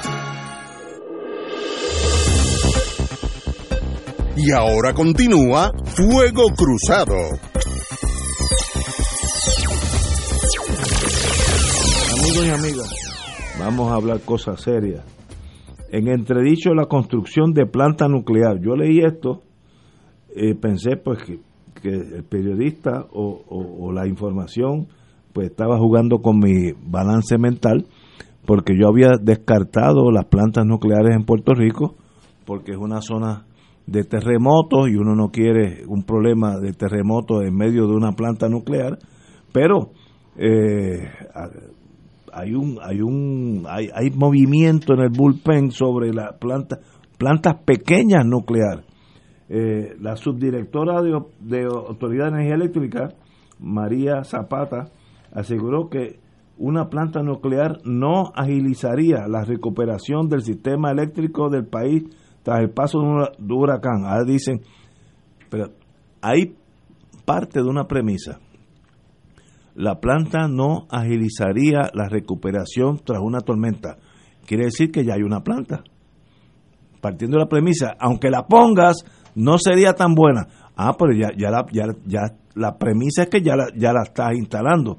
En Puerto Rico existe ambiente de ingeniería, del cual yo no sé, o gente un ambiente político para considerar poner plantas, ahora son mucho más chiquitas, como antes, como todo en la vida, se ha reducido el tamaño de, la, de las operaciones. Yo sé que GE y la Itachi, que hacen años que están trabajando en ese mundo, desde que yo me fui de General Electric, ya ellos están trabajando en plantas nucleares, pues ahora deben ser plantitas. ¿Vendrá una plantita nuclear para Puerto Rico, compañero? Mira, Ignacio, este, aquí en Puerto Rico, en Aguada, hay un reactor nuclear integrado. Es Rincón, es Rincón, es Rincón. Sí, sí. Con, con, cantidad extraordinaria de concreto arriba. Sí, sí. pero el reactor está ahí porque aquí ese proyecto de establecer una planta nuclear se llegó a considerar varias décadas atrás. Justo al lado del faro de Rincón está. En Puerto Rico hay una política pública vigente eh, mediante la ley 17 del 2019 que prohíbe que se establezca en Puerto Rico la energía nuclear. Y eso tiene una racionalidad y es que con un accidente como el que ocurrió en los Estados Unidos en Three Mile Island, Three Mile Island. o el que ocurrió en la, en la Unión Soviética en Chernobyl, Chernobyl. pues sencillamente no, nos va a cubrir al país completo y sencillamente nos destruye eh, la viabilidad de existencia en una dimensión que, que son eh, básicamente 9.000 kilómetros cuadrados. eh, que es la dimensión real que tiene Puerto Rico en términos de territorio. Ahora bien, hay una compañera abogada de Arecibo, que es la compañera Aleida Centeno Rodríguez, donde hace ya un tiempo ella alertó sobre los siguientes extremos y estoy leyendo el documento de ella.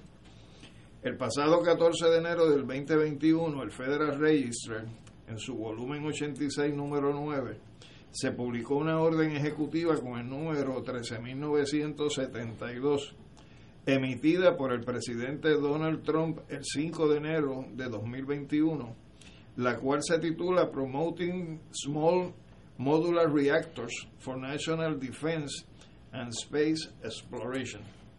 Esa orden expone que la meta sería controlar la energía del planeta y la superioridad militar desde el espacio y para poder lograrlo se necesita reimpulsar el uso de la energía nuclear y diseñar unos reactores nucleares pequeños que se puedan subir a la órbita terrestre. Y la compañera nos, nos cita en el documento directamente las partes a las cuales está haciendo referencia y señala que para que eso pueda desarrollarse eventualmente con una perspectiva, tiene que impulsarse una industria nuclear robusta en el marco de los Estados Unidos y que en ese sentido los Estados Unidos aspira a reforzar las capacidades de defensa nacional y exploración especial, asistiendo al sector privado en la innovación de reactores nucleares avanzados.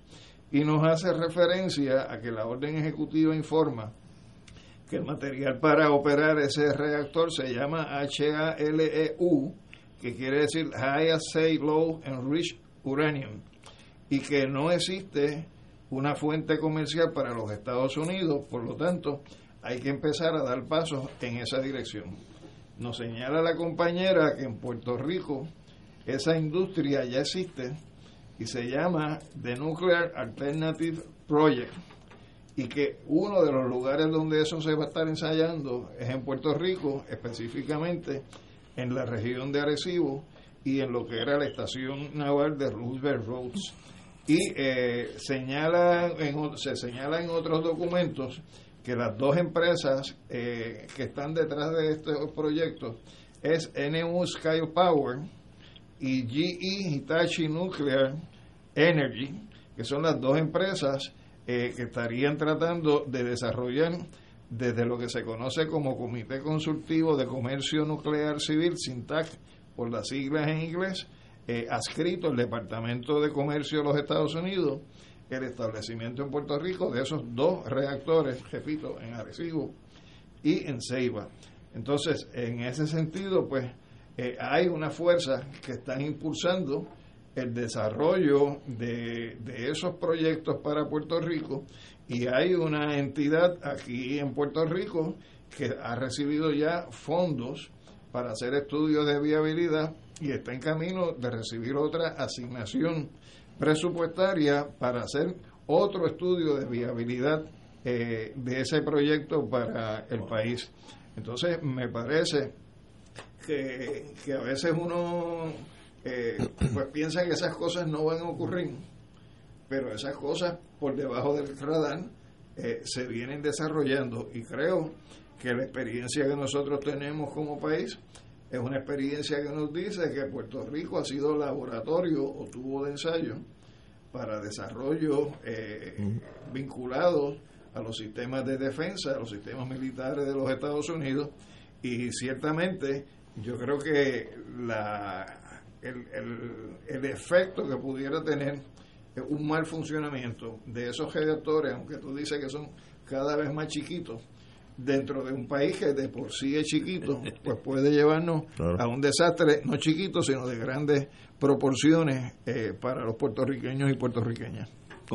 y la, la preocupación que uno debería tener es, bueno, nuestro sistema eléctrico es un sistema eléctrico frágil eh, que ha demostrado muchas dificultades y falta de funcionamiento en manos privadas, que lo que está animada es al, lucro, y la, la alternativa de producir electricidad a un menor costo de manera más eficiente, eh, digamos que no signifique la necesidad de estar comprando petróleo o carbón, es una tentación que está sobre la mesa. O sea, no podemos despejarlo eh, fácilmente. Lo que contradice todo esto, la consideración que está, le, ha leído Alejandro, la preocupación que uno pudiera tener en relación con Luma y, e industrias similares aquí en Puerto Rico para generar electricidad eh, a un menor eh, costo, eh, es que la política pública que se ha adoptado en el país, que no se implementa, pero está ahí como política pública, va dirigida al asunto de la de las fuentes de energía solar, de, eso venimos hablando hace tiempo, hay cantidad de documentos, pero a la hora de implementarse no se implementa, hay una resistencia evidente de parte de Luma a promover el, uso de energía solar y esta alternativa, que es una alternativa promovida por el gobierno de los Estados Unidos, pudiera ser una, una, una opción eh, para un mediano plazo. Compañero Ortiz Dalio. Mira, a mí me, me, me crea no sé, ansiedad de que esa misma ley que Alejandro mencionó, creo que es la 17, ahí está estipulada la política pública de energía para el futuro de Puerto Rico. Así que yo, yo no sé, de la misma manera que el gobernador se pronunció sobre la prensa libre y, y, la, y, que no pueden divulgar su, su sus fuentes de información.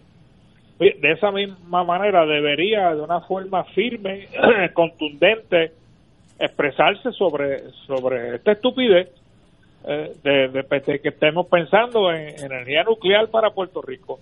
Este, así que no, no solamente el gobernador, deberían de expresarse también los cuerpos legislativos y tienen manera formal de hacerlo a través de resoluciones en cada, en cada cuerpo o concurrente para hacer la de los dos cuerpos. Así que me parece inaudito que se esté pensando y que inclusive se estén considerando más estudios de viabilidad que posiblemente estén auspiciados por la Autoridad de Energía Eléctrica, porque podría ser, no, yo no sé si la noticia lo dice, pero podría ser porque esa es la, agencia todavía a cargo de buscar eh, fuentes de generación de energía para Puerto Rico. De, hecho, eh, Yello, eh, en la prensa, en el vocero se señala que la empresa sin fines de lucro, Nuclear Alternative Project, que ya llevó a cabo un estudio, podría estar comenzando un segundo estudio de viabilidad eh, con una subvención de, de, parte del Departamento de Energía Federal de 1.6 millones para seguir profundizando eh, la viabilidad del establecimiento de esos reactores.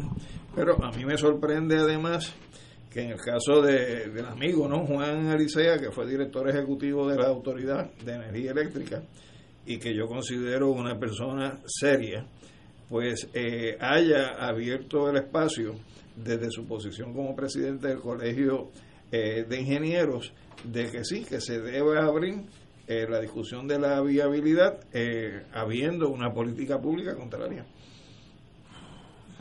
Yo de verdad que no, no entiendo. Puerto Rico es una zona eh, susceptible a terremotos. Eso es científicamente probado, no hay, no, hay nada que discutir sobre eso. que la gente de Guayanilla y Guánica te diga. Exacto. Si yo hubiera tenido... Y, de los huracanes también. Exactamente. Si hubiera tenido una planta... Y ahora de tsunami y cambio climático. Ah, imagínate, no.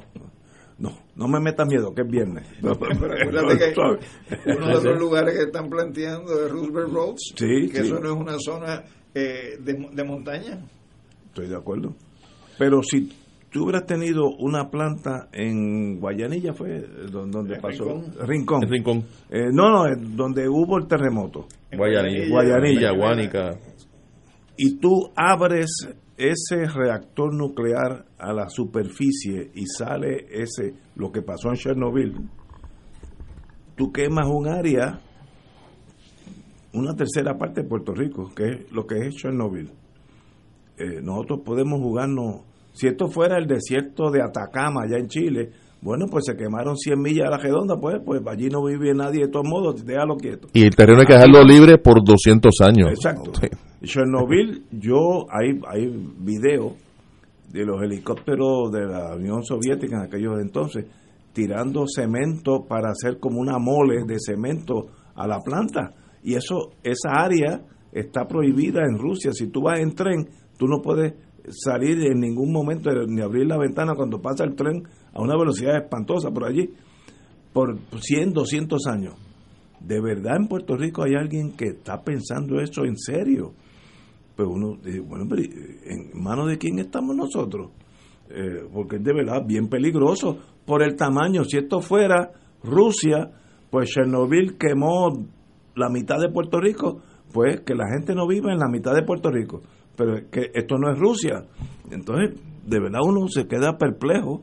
O, o serán que están buscando esos milloncitos para los estudios y con eso pues los muchachos juegan. Lo que pasa es que uno podría pensar que eso es así, Ignacio, si hace abstracción de ese de esa orden ejecutiva que firma Donald Trump y que está en el Federal Register. Eh, por eso, eso es lo más serio. Por lo, tanto, por lo tanto, no es cuestión de, de la sí. es que hay una visión que se quiere causar y nosotros seguimos siendo conejillos de India. Eh, lo de lo que lo que ya esté en el Federal Register es que es una, una misión oficial. Esto no ya que alguien pensó hacer algo, ya se está moviéndola. Así, eso sí que es serio. Señores, vamos a una pausa, son las seis y media, regresamos con Fuego Cruzado. Fuego Cruzado está contigo en todo Puerto Rico. 2.6 millones de autos en Puerto Rico. Algunos de ellos con desperfectos. Autocontrol. Tu carro. Tu mundo. Tu mundo. Tu mundo. Ahora, de 12 del mediodía a 3 de la tarde. Por Radio Paz 810 AM y Radio Paz 810.com.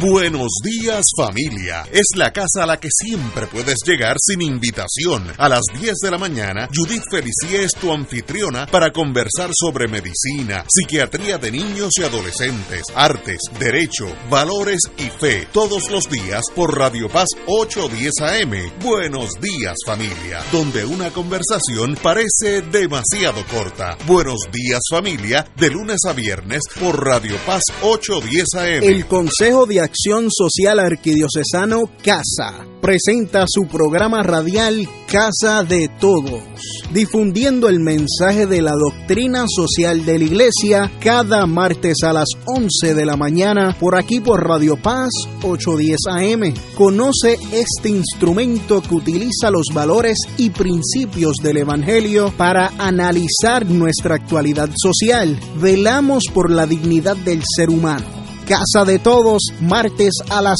11 de la mañana, por aquí, por Radio Paz, 810 AM.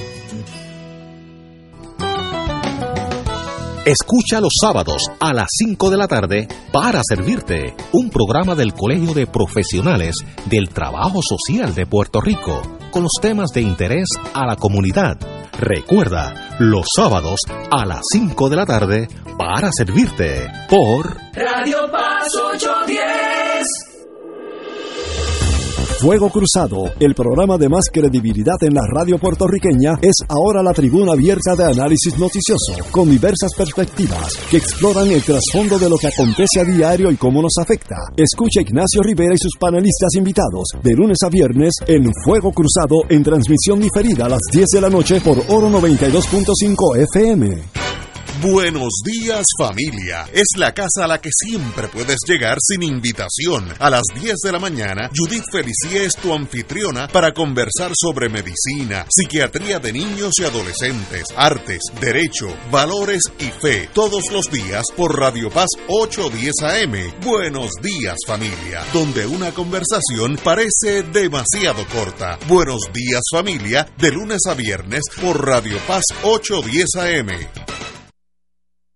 Radio Paz te ofrece el mejor motivo para levantarte temprano y disfrutar el comienzo de un nuevo día de lunes a viernes con Enrique Liboy y Radio Paz en la mañana. La dosis perfecta de noticias, deportes y éxitos musicales de todos los tiempos, humor y curiosidades, calendario de actividades y tus peticiones musicales por el 787-300-4982. Conéctate con el 810 AM de lunes a viernes con Enrique Liboy y Radio Paz en la mañana. Miércoles de Infoempresas a las 4 de la tarde. Con entrevistas e información con nuestros emprendedores y empresarios. No te lo puedes perder. Miércoles a las 4 de la tarde. Por aquí, por Radio Paz 810 AM y Radio Paz 810.com. Los espero. A mí me gusta mi pueblo.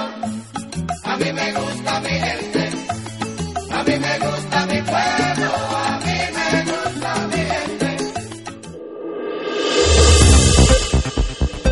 Y ahora continúa Fuego Cruzado. Entendí. Regresamos, amigos y amigas. El señor gobernador niega el cierre de las escuelas. En est- esta semana nosotros hemos estado hablando sobre las escuelas, las que se cejaron, que fueron un montón bajo la pasada secretaria, 438 escuelas, eh, increíble. Eh, pero ahora el señor gobernador dice que no es cierto que exista un plan maestro para cerrar escuelas y que más bien se trata de un esfuerzo de reconstrucción de planteles que puede con- conllevar cierres temporeros. Eso tiene lógica.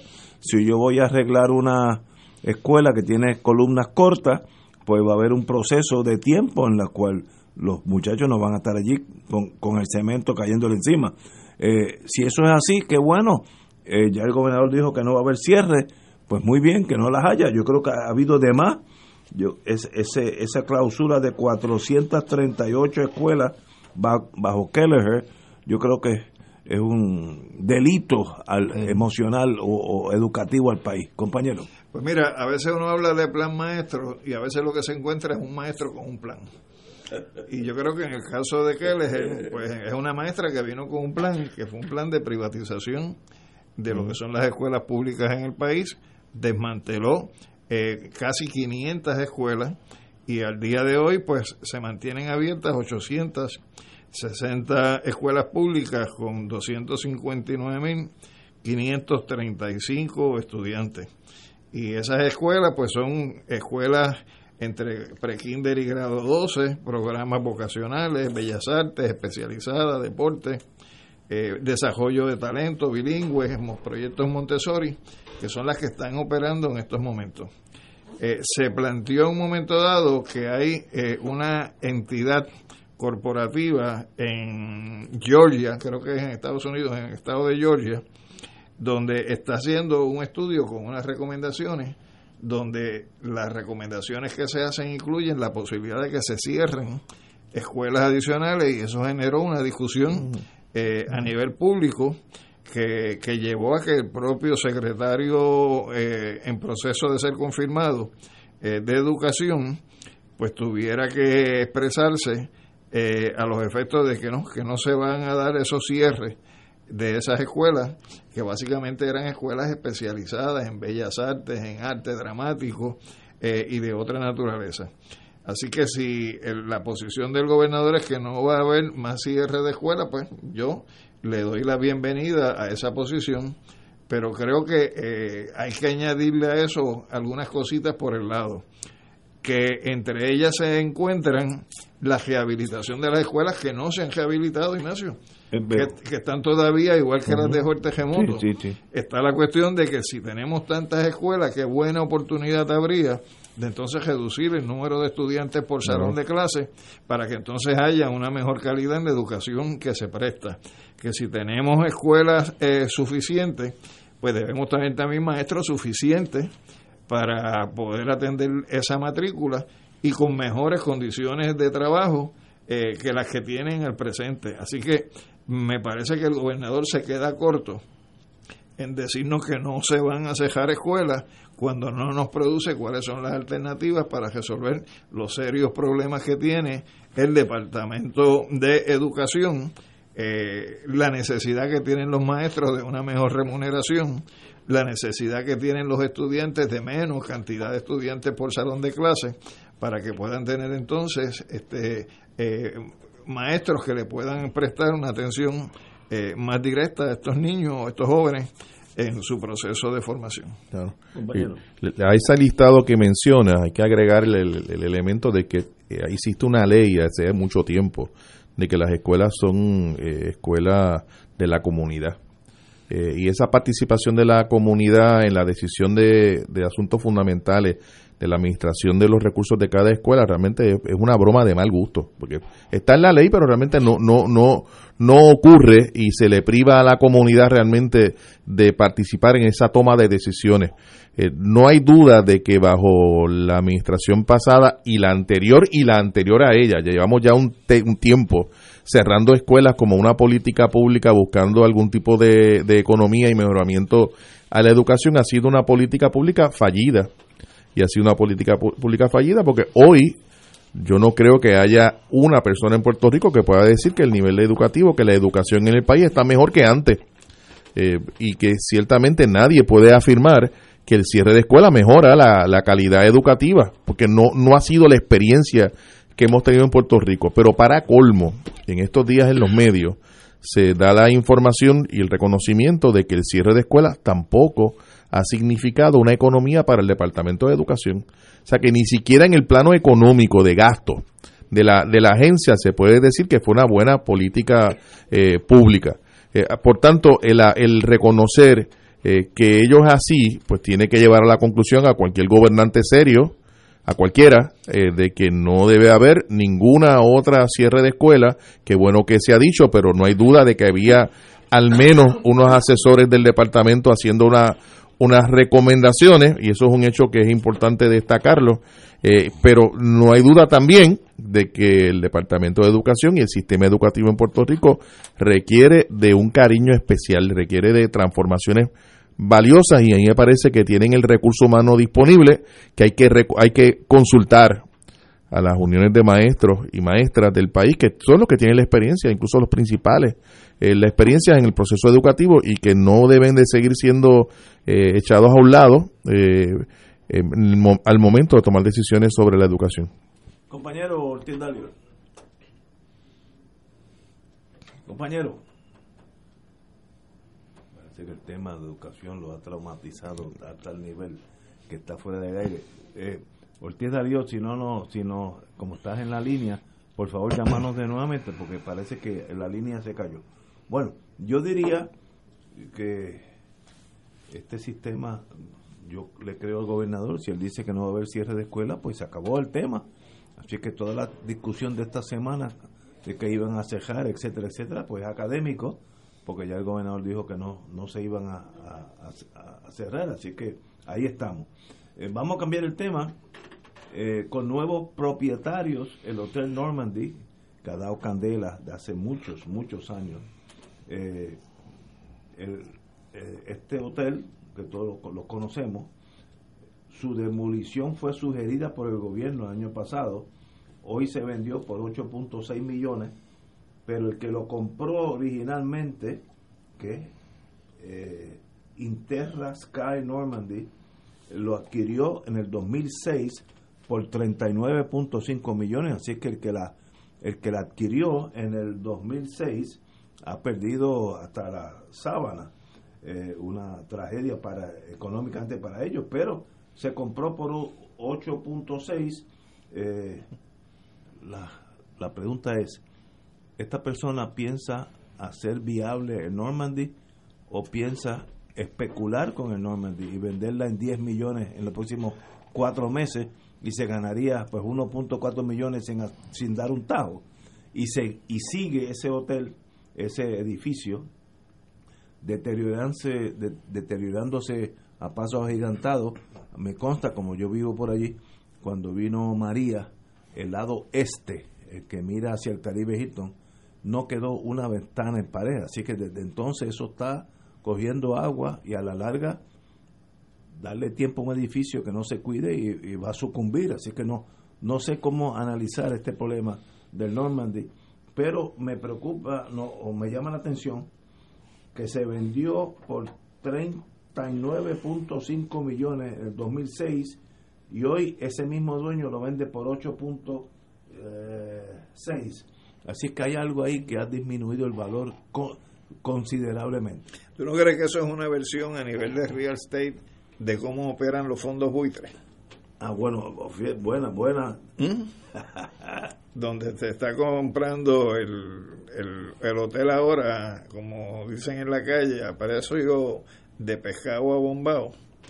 Para entonces, como dice el que lo compró, ahora yo necesito que el gobierno me ayude. Ah, bueno, espérate. ¿Ah? Claro. No, no, yo estoy partiendo de la premisa que eso no, es no, privado. No, no, no, mira No. lo que dice la persona en la no. noticia. Ahora vamos a necesitar que el gobierno nos dé algún tipo de ayuda para poner esto a funcionar, donde le van a remozar un poco el hotel y entonces con el- la subvención que el gobierno le va a dar, pues entonces esa persona va a generar ganancias en la transacción. Que es lo mismo que hacen los fondos buitres, te compran los bonos a precio de pescado a bombao y después vienen en un proceso de ajuste de deuda, se le garantiza ese bo- esos bonos que compraron a 12 o 13 centavos al precio de 60 o 70 centavos. Así que eso es ganancia. Claro. Y- Esa es la lógica del neoliberalismo en el plano de real estate. Y, y lo que se dice también que están solicitando espacio al municipio de San Juan para ampliar las facilidades de estacionamiento, eh, lo que significa también restarle un espacio a que el- la población, el pueblo, pues tenga acceso al mar a través de la ida la parada 8, que es una de las playas que, más gente recibe durante los fines de semana. Pero de ver, es que uno tiene, es que gobernar no es fácil. Debemos mantener el gobierno, el Normandy, aunque sea un edificio ya enfermo, o debemos el gobierno salir de él, tumbarlo y empezar de nuevo. Es una pregunta difícil para el gobernador, ¿no? Que es el que, que manda en este, el capitán de esta nave.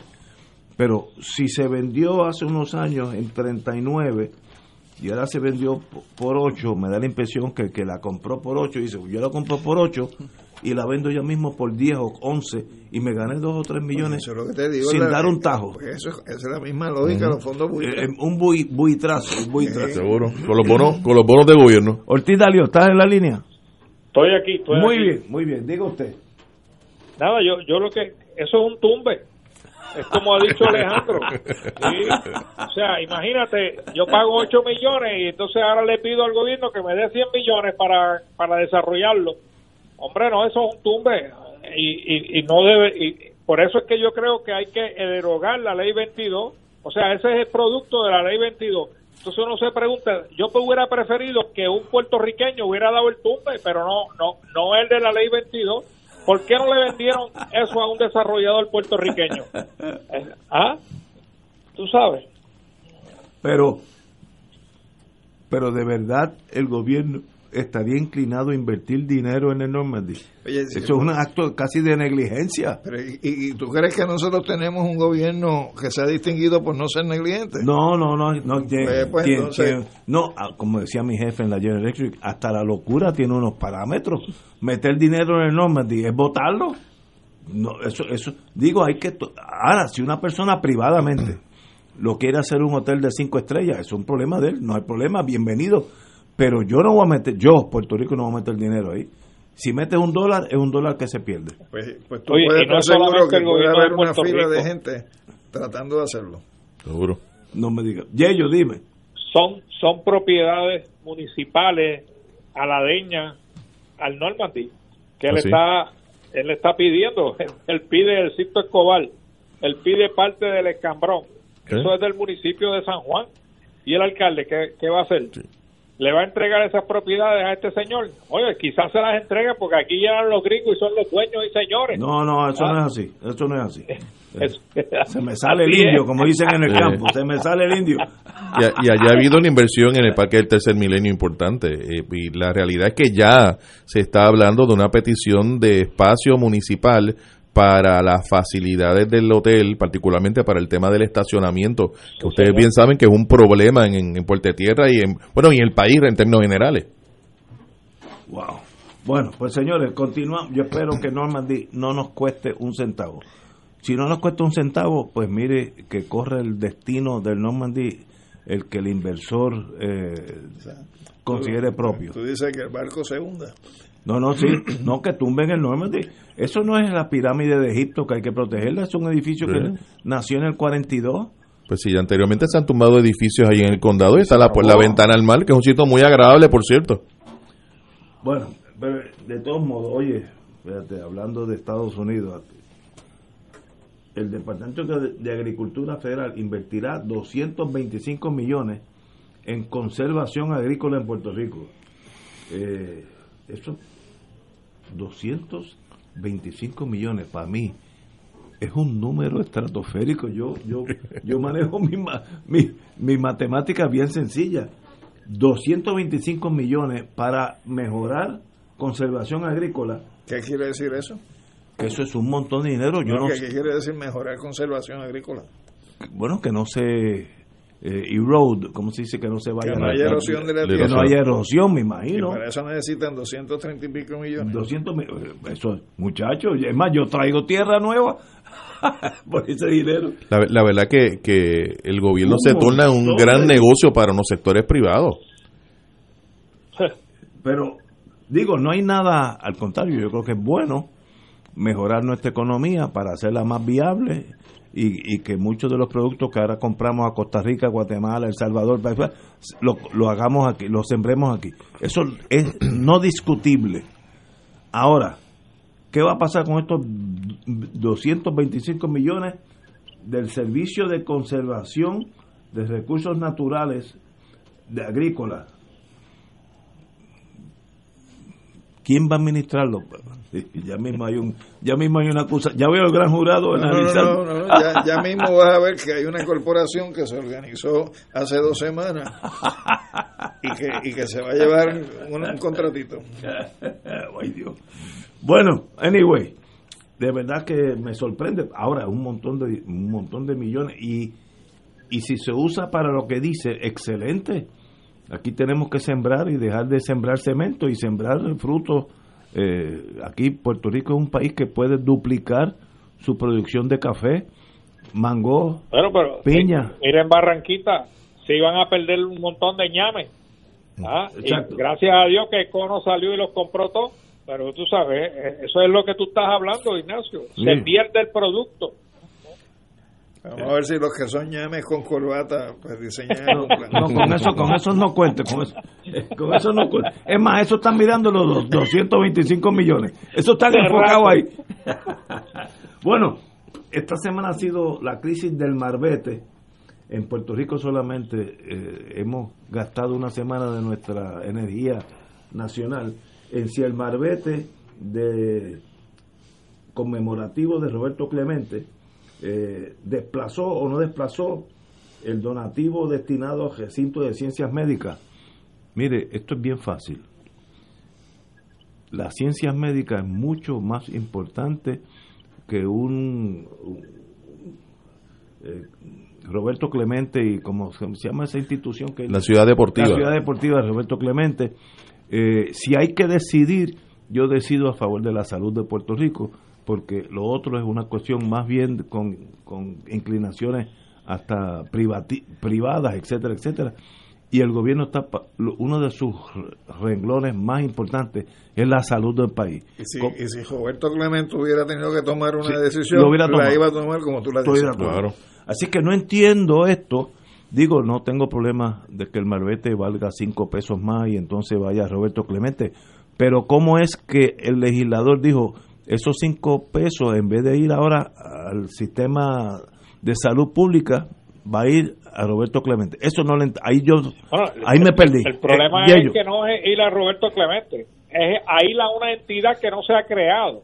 O sea, ahí tú ves un procedimiento legislativo hasta la firma del gobernador que ha estado lleno de ineptitudes desde que se redactó el proyecto hasta que se firmó. El gobernador dijo que él no sabía, bendito, que él no sabía que iba a causar ese problema a la Universidad de Puerto Rico. Hombre, cuando un proyecto de ley llega al escritorio del gobernador, se supone que llegue con un memorándum del asesor a cargo de asuntos legislativos donde ha consultado a todas las entidades de gobierno pertinentes y le han dado el visto bueno para la firma del gobernador con un memorándum. O él, o estaba el memorándum y él no lo leyó, o no produjeron el, el, el, el- el memorándum. Pero, ¿sabes? Es totalmente desde el principio a fin un fiasco que lo, eh, legislativo. Pero podemos revertir eso corrigiendo vía una nueva ley que ese dinero vaya a, a, a la salud de Puerto Rico, que yo creo que nadie sí. eh, eh, nadie puede estar en contra de eso. Y, y por otro lado, yo uno pensando, el, el marbete es realmente una contribución, una contribución, Yo es un impuesto, es un impuesto. ¿A dónde va? Es es un impuesto y es un impuesto caro. Eh, ciertamente eh, eh, abusivo en muchos en muchos casos que hay gente que paga el marbete eh, tardíamente porque no tienen los recursos para pagarlo. Y hay cantidad de personas que guían los vehículos de motor por ahí sin marbete porque no tienen el dinero para pagarlo. O sea, que, que ciertamente el, el, el tema eh, que se está trayendo el de buscar un donativo a través del marbete tiene sus problemas en sí mismo en términos del costo. Eh, y sin mencionar que había una determinación de que la- le iba a haber un marbete por cada recinto universitario por los eh, próximos años y le tocaba recinto de ciencias médicas eh, y Mira, el- y- Ignacio. claro. Desde hace años se debía haber reclutado a los piratas de Pittsburgh para que pusiera una escuela de peloteros allí Es para, verdad, para cierto, organización. Buen punto. De la misma manera que lo han hecho en República Dominicana, en Venezuela y otras repúblicas, que lo hicieran en Puerto Rico y de- honraran la memoria de Roberto Clemente. Buen, buen punto, Yello. Excelente.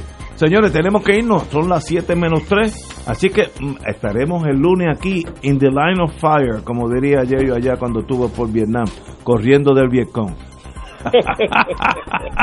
Amigos, hasta el lunes.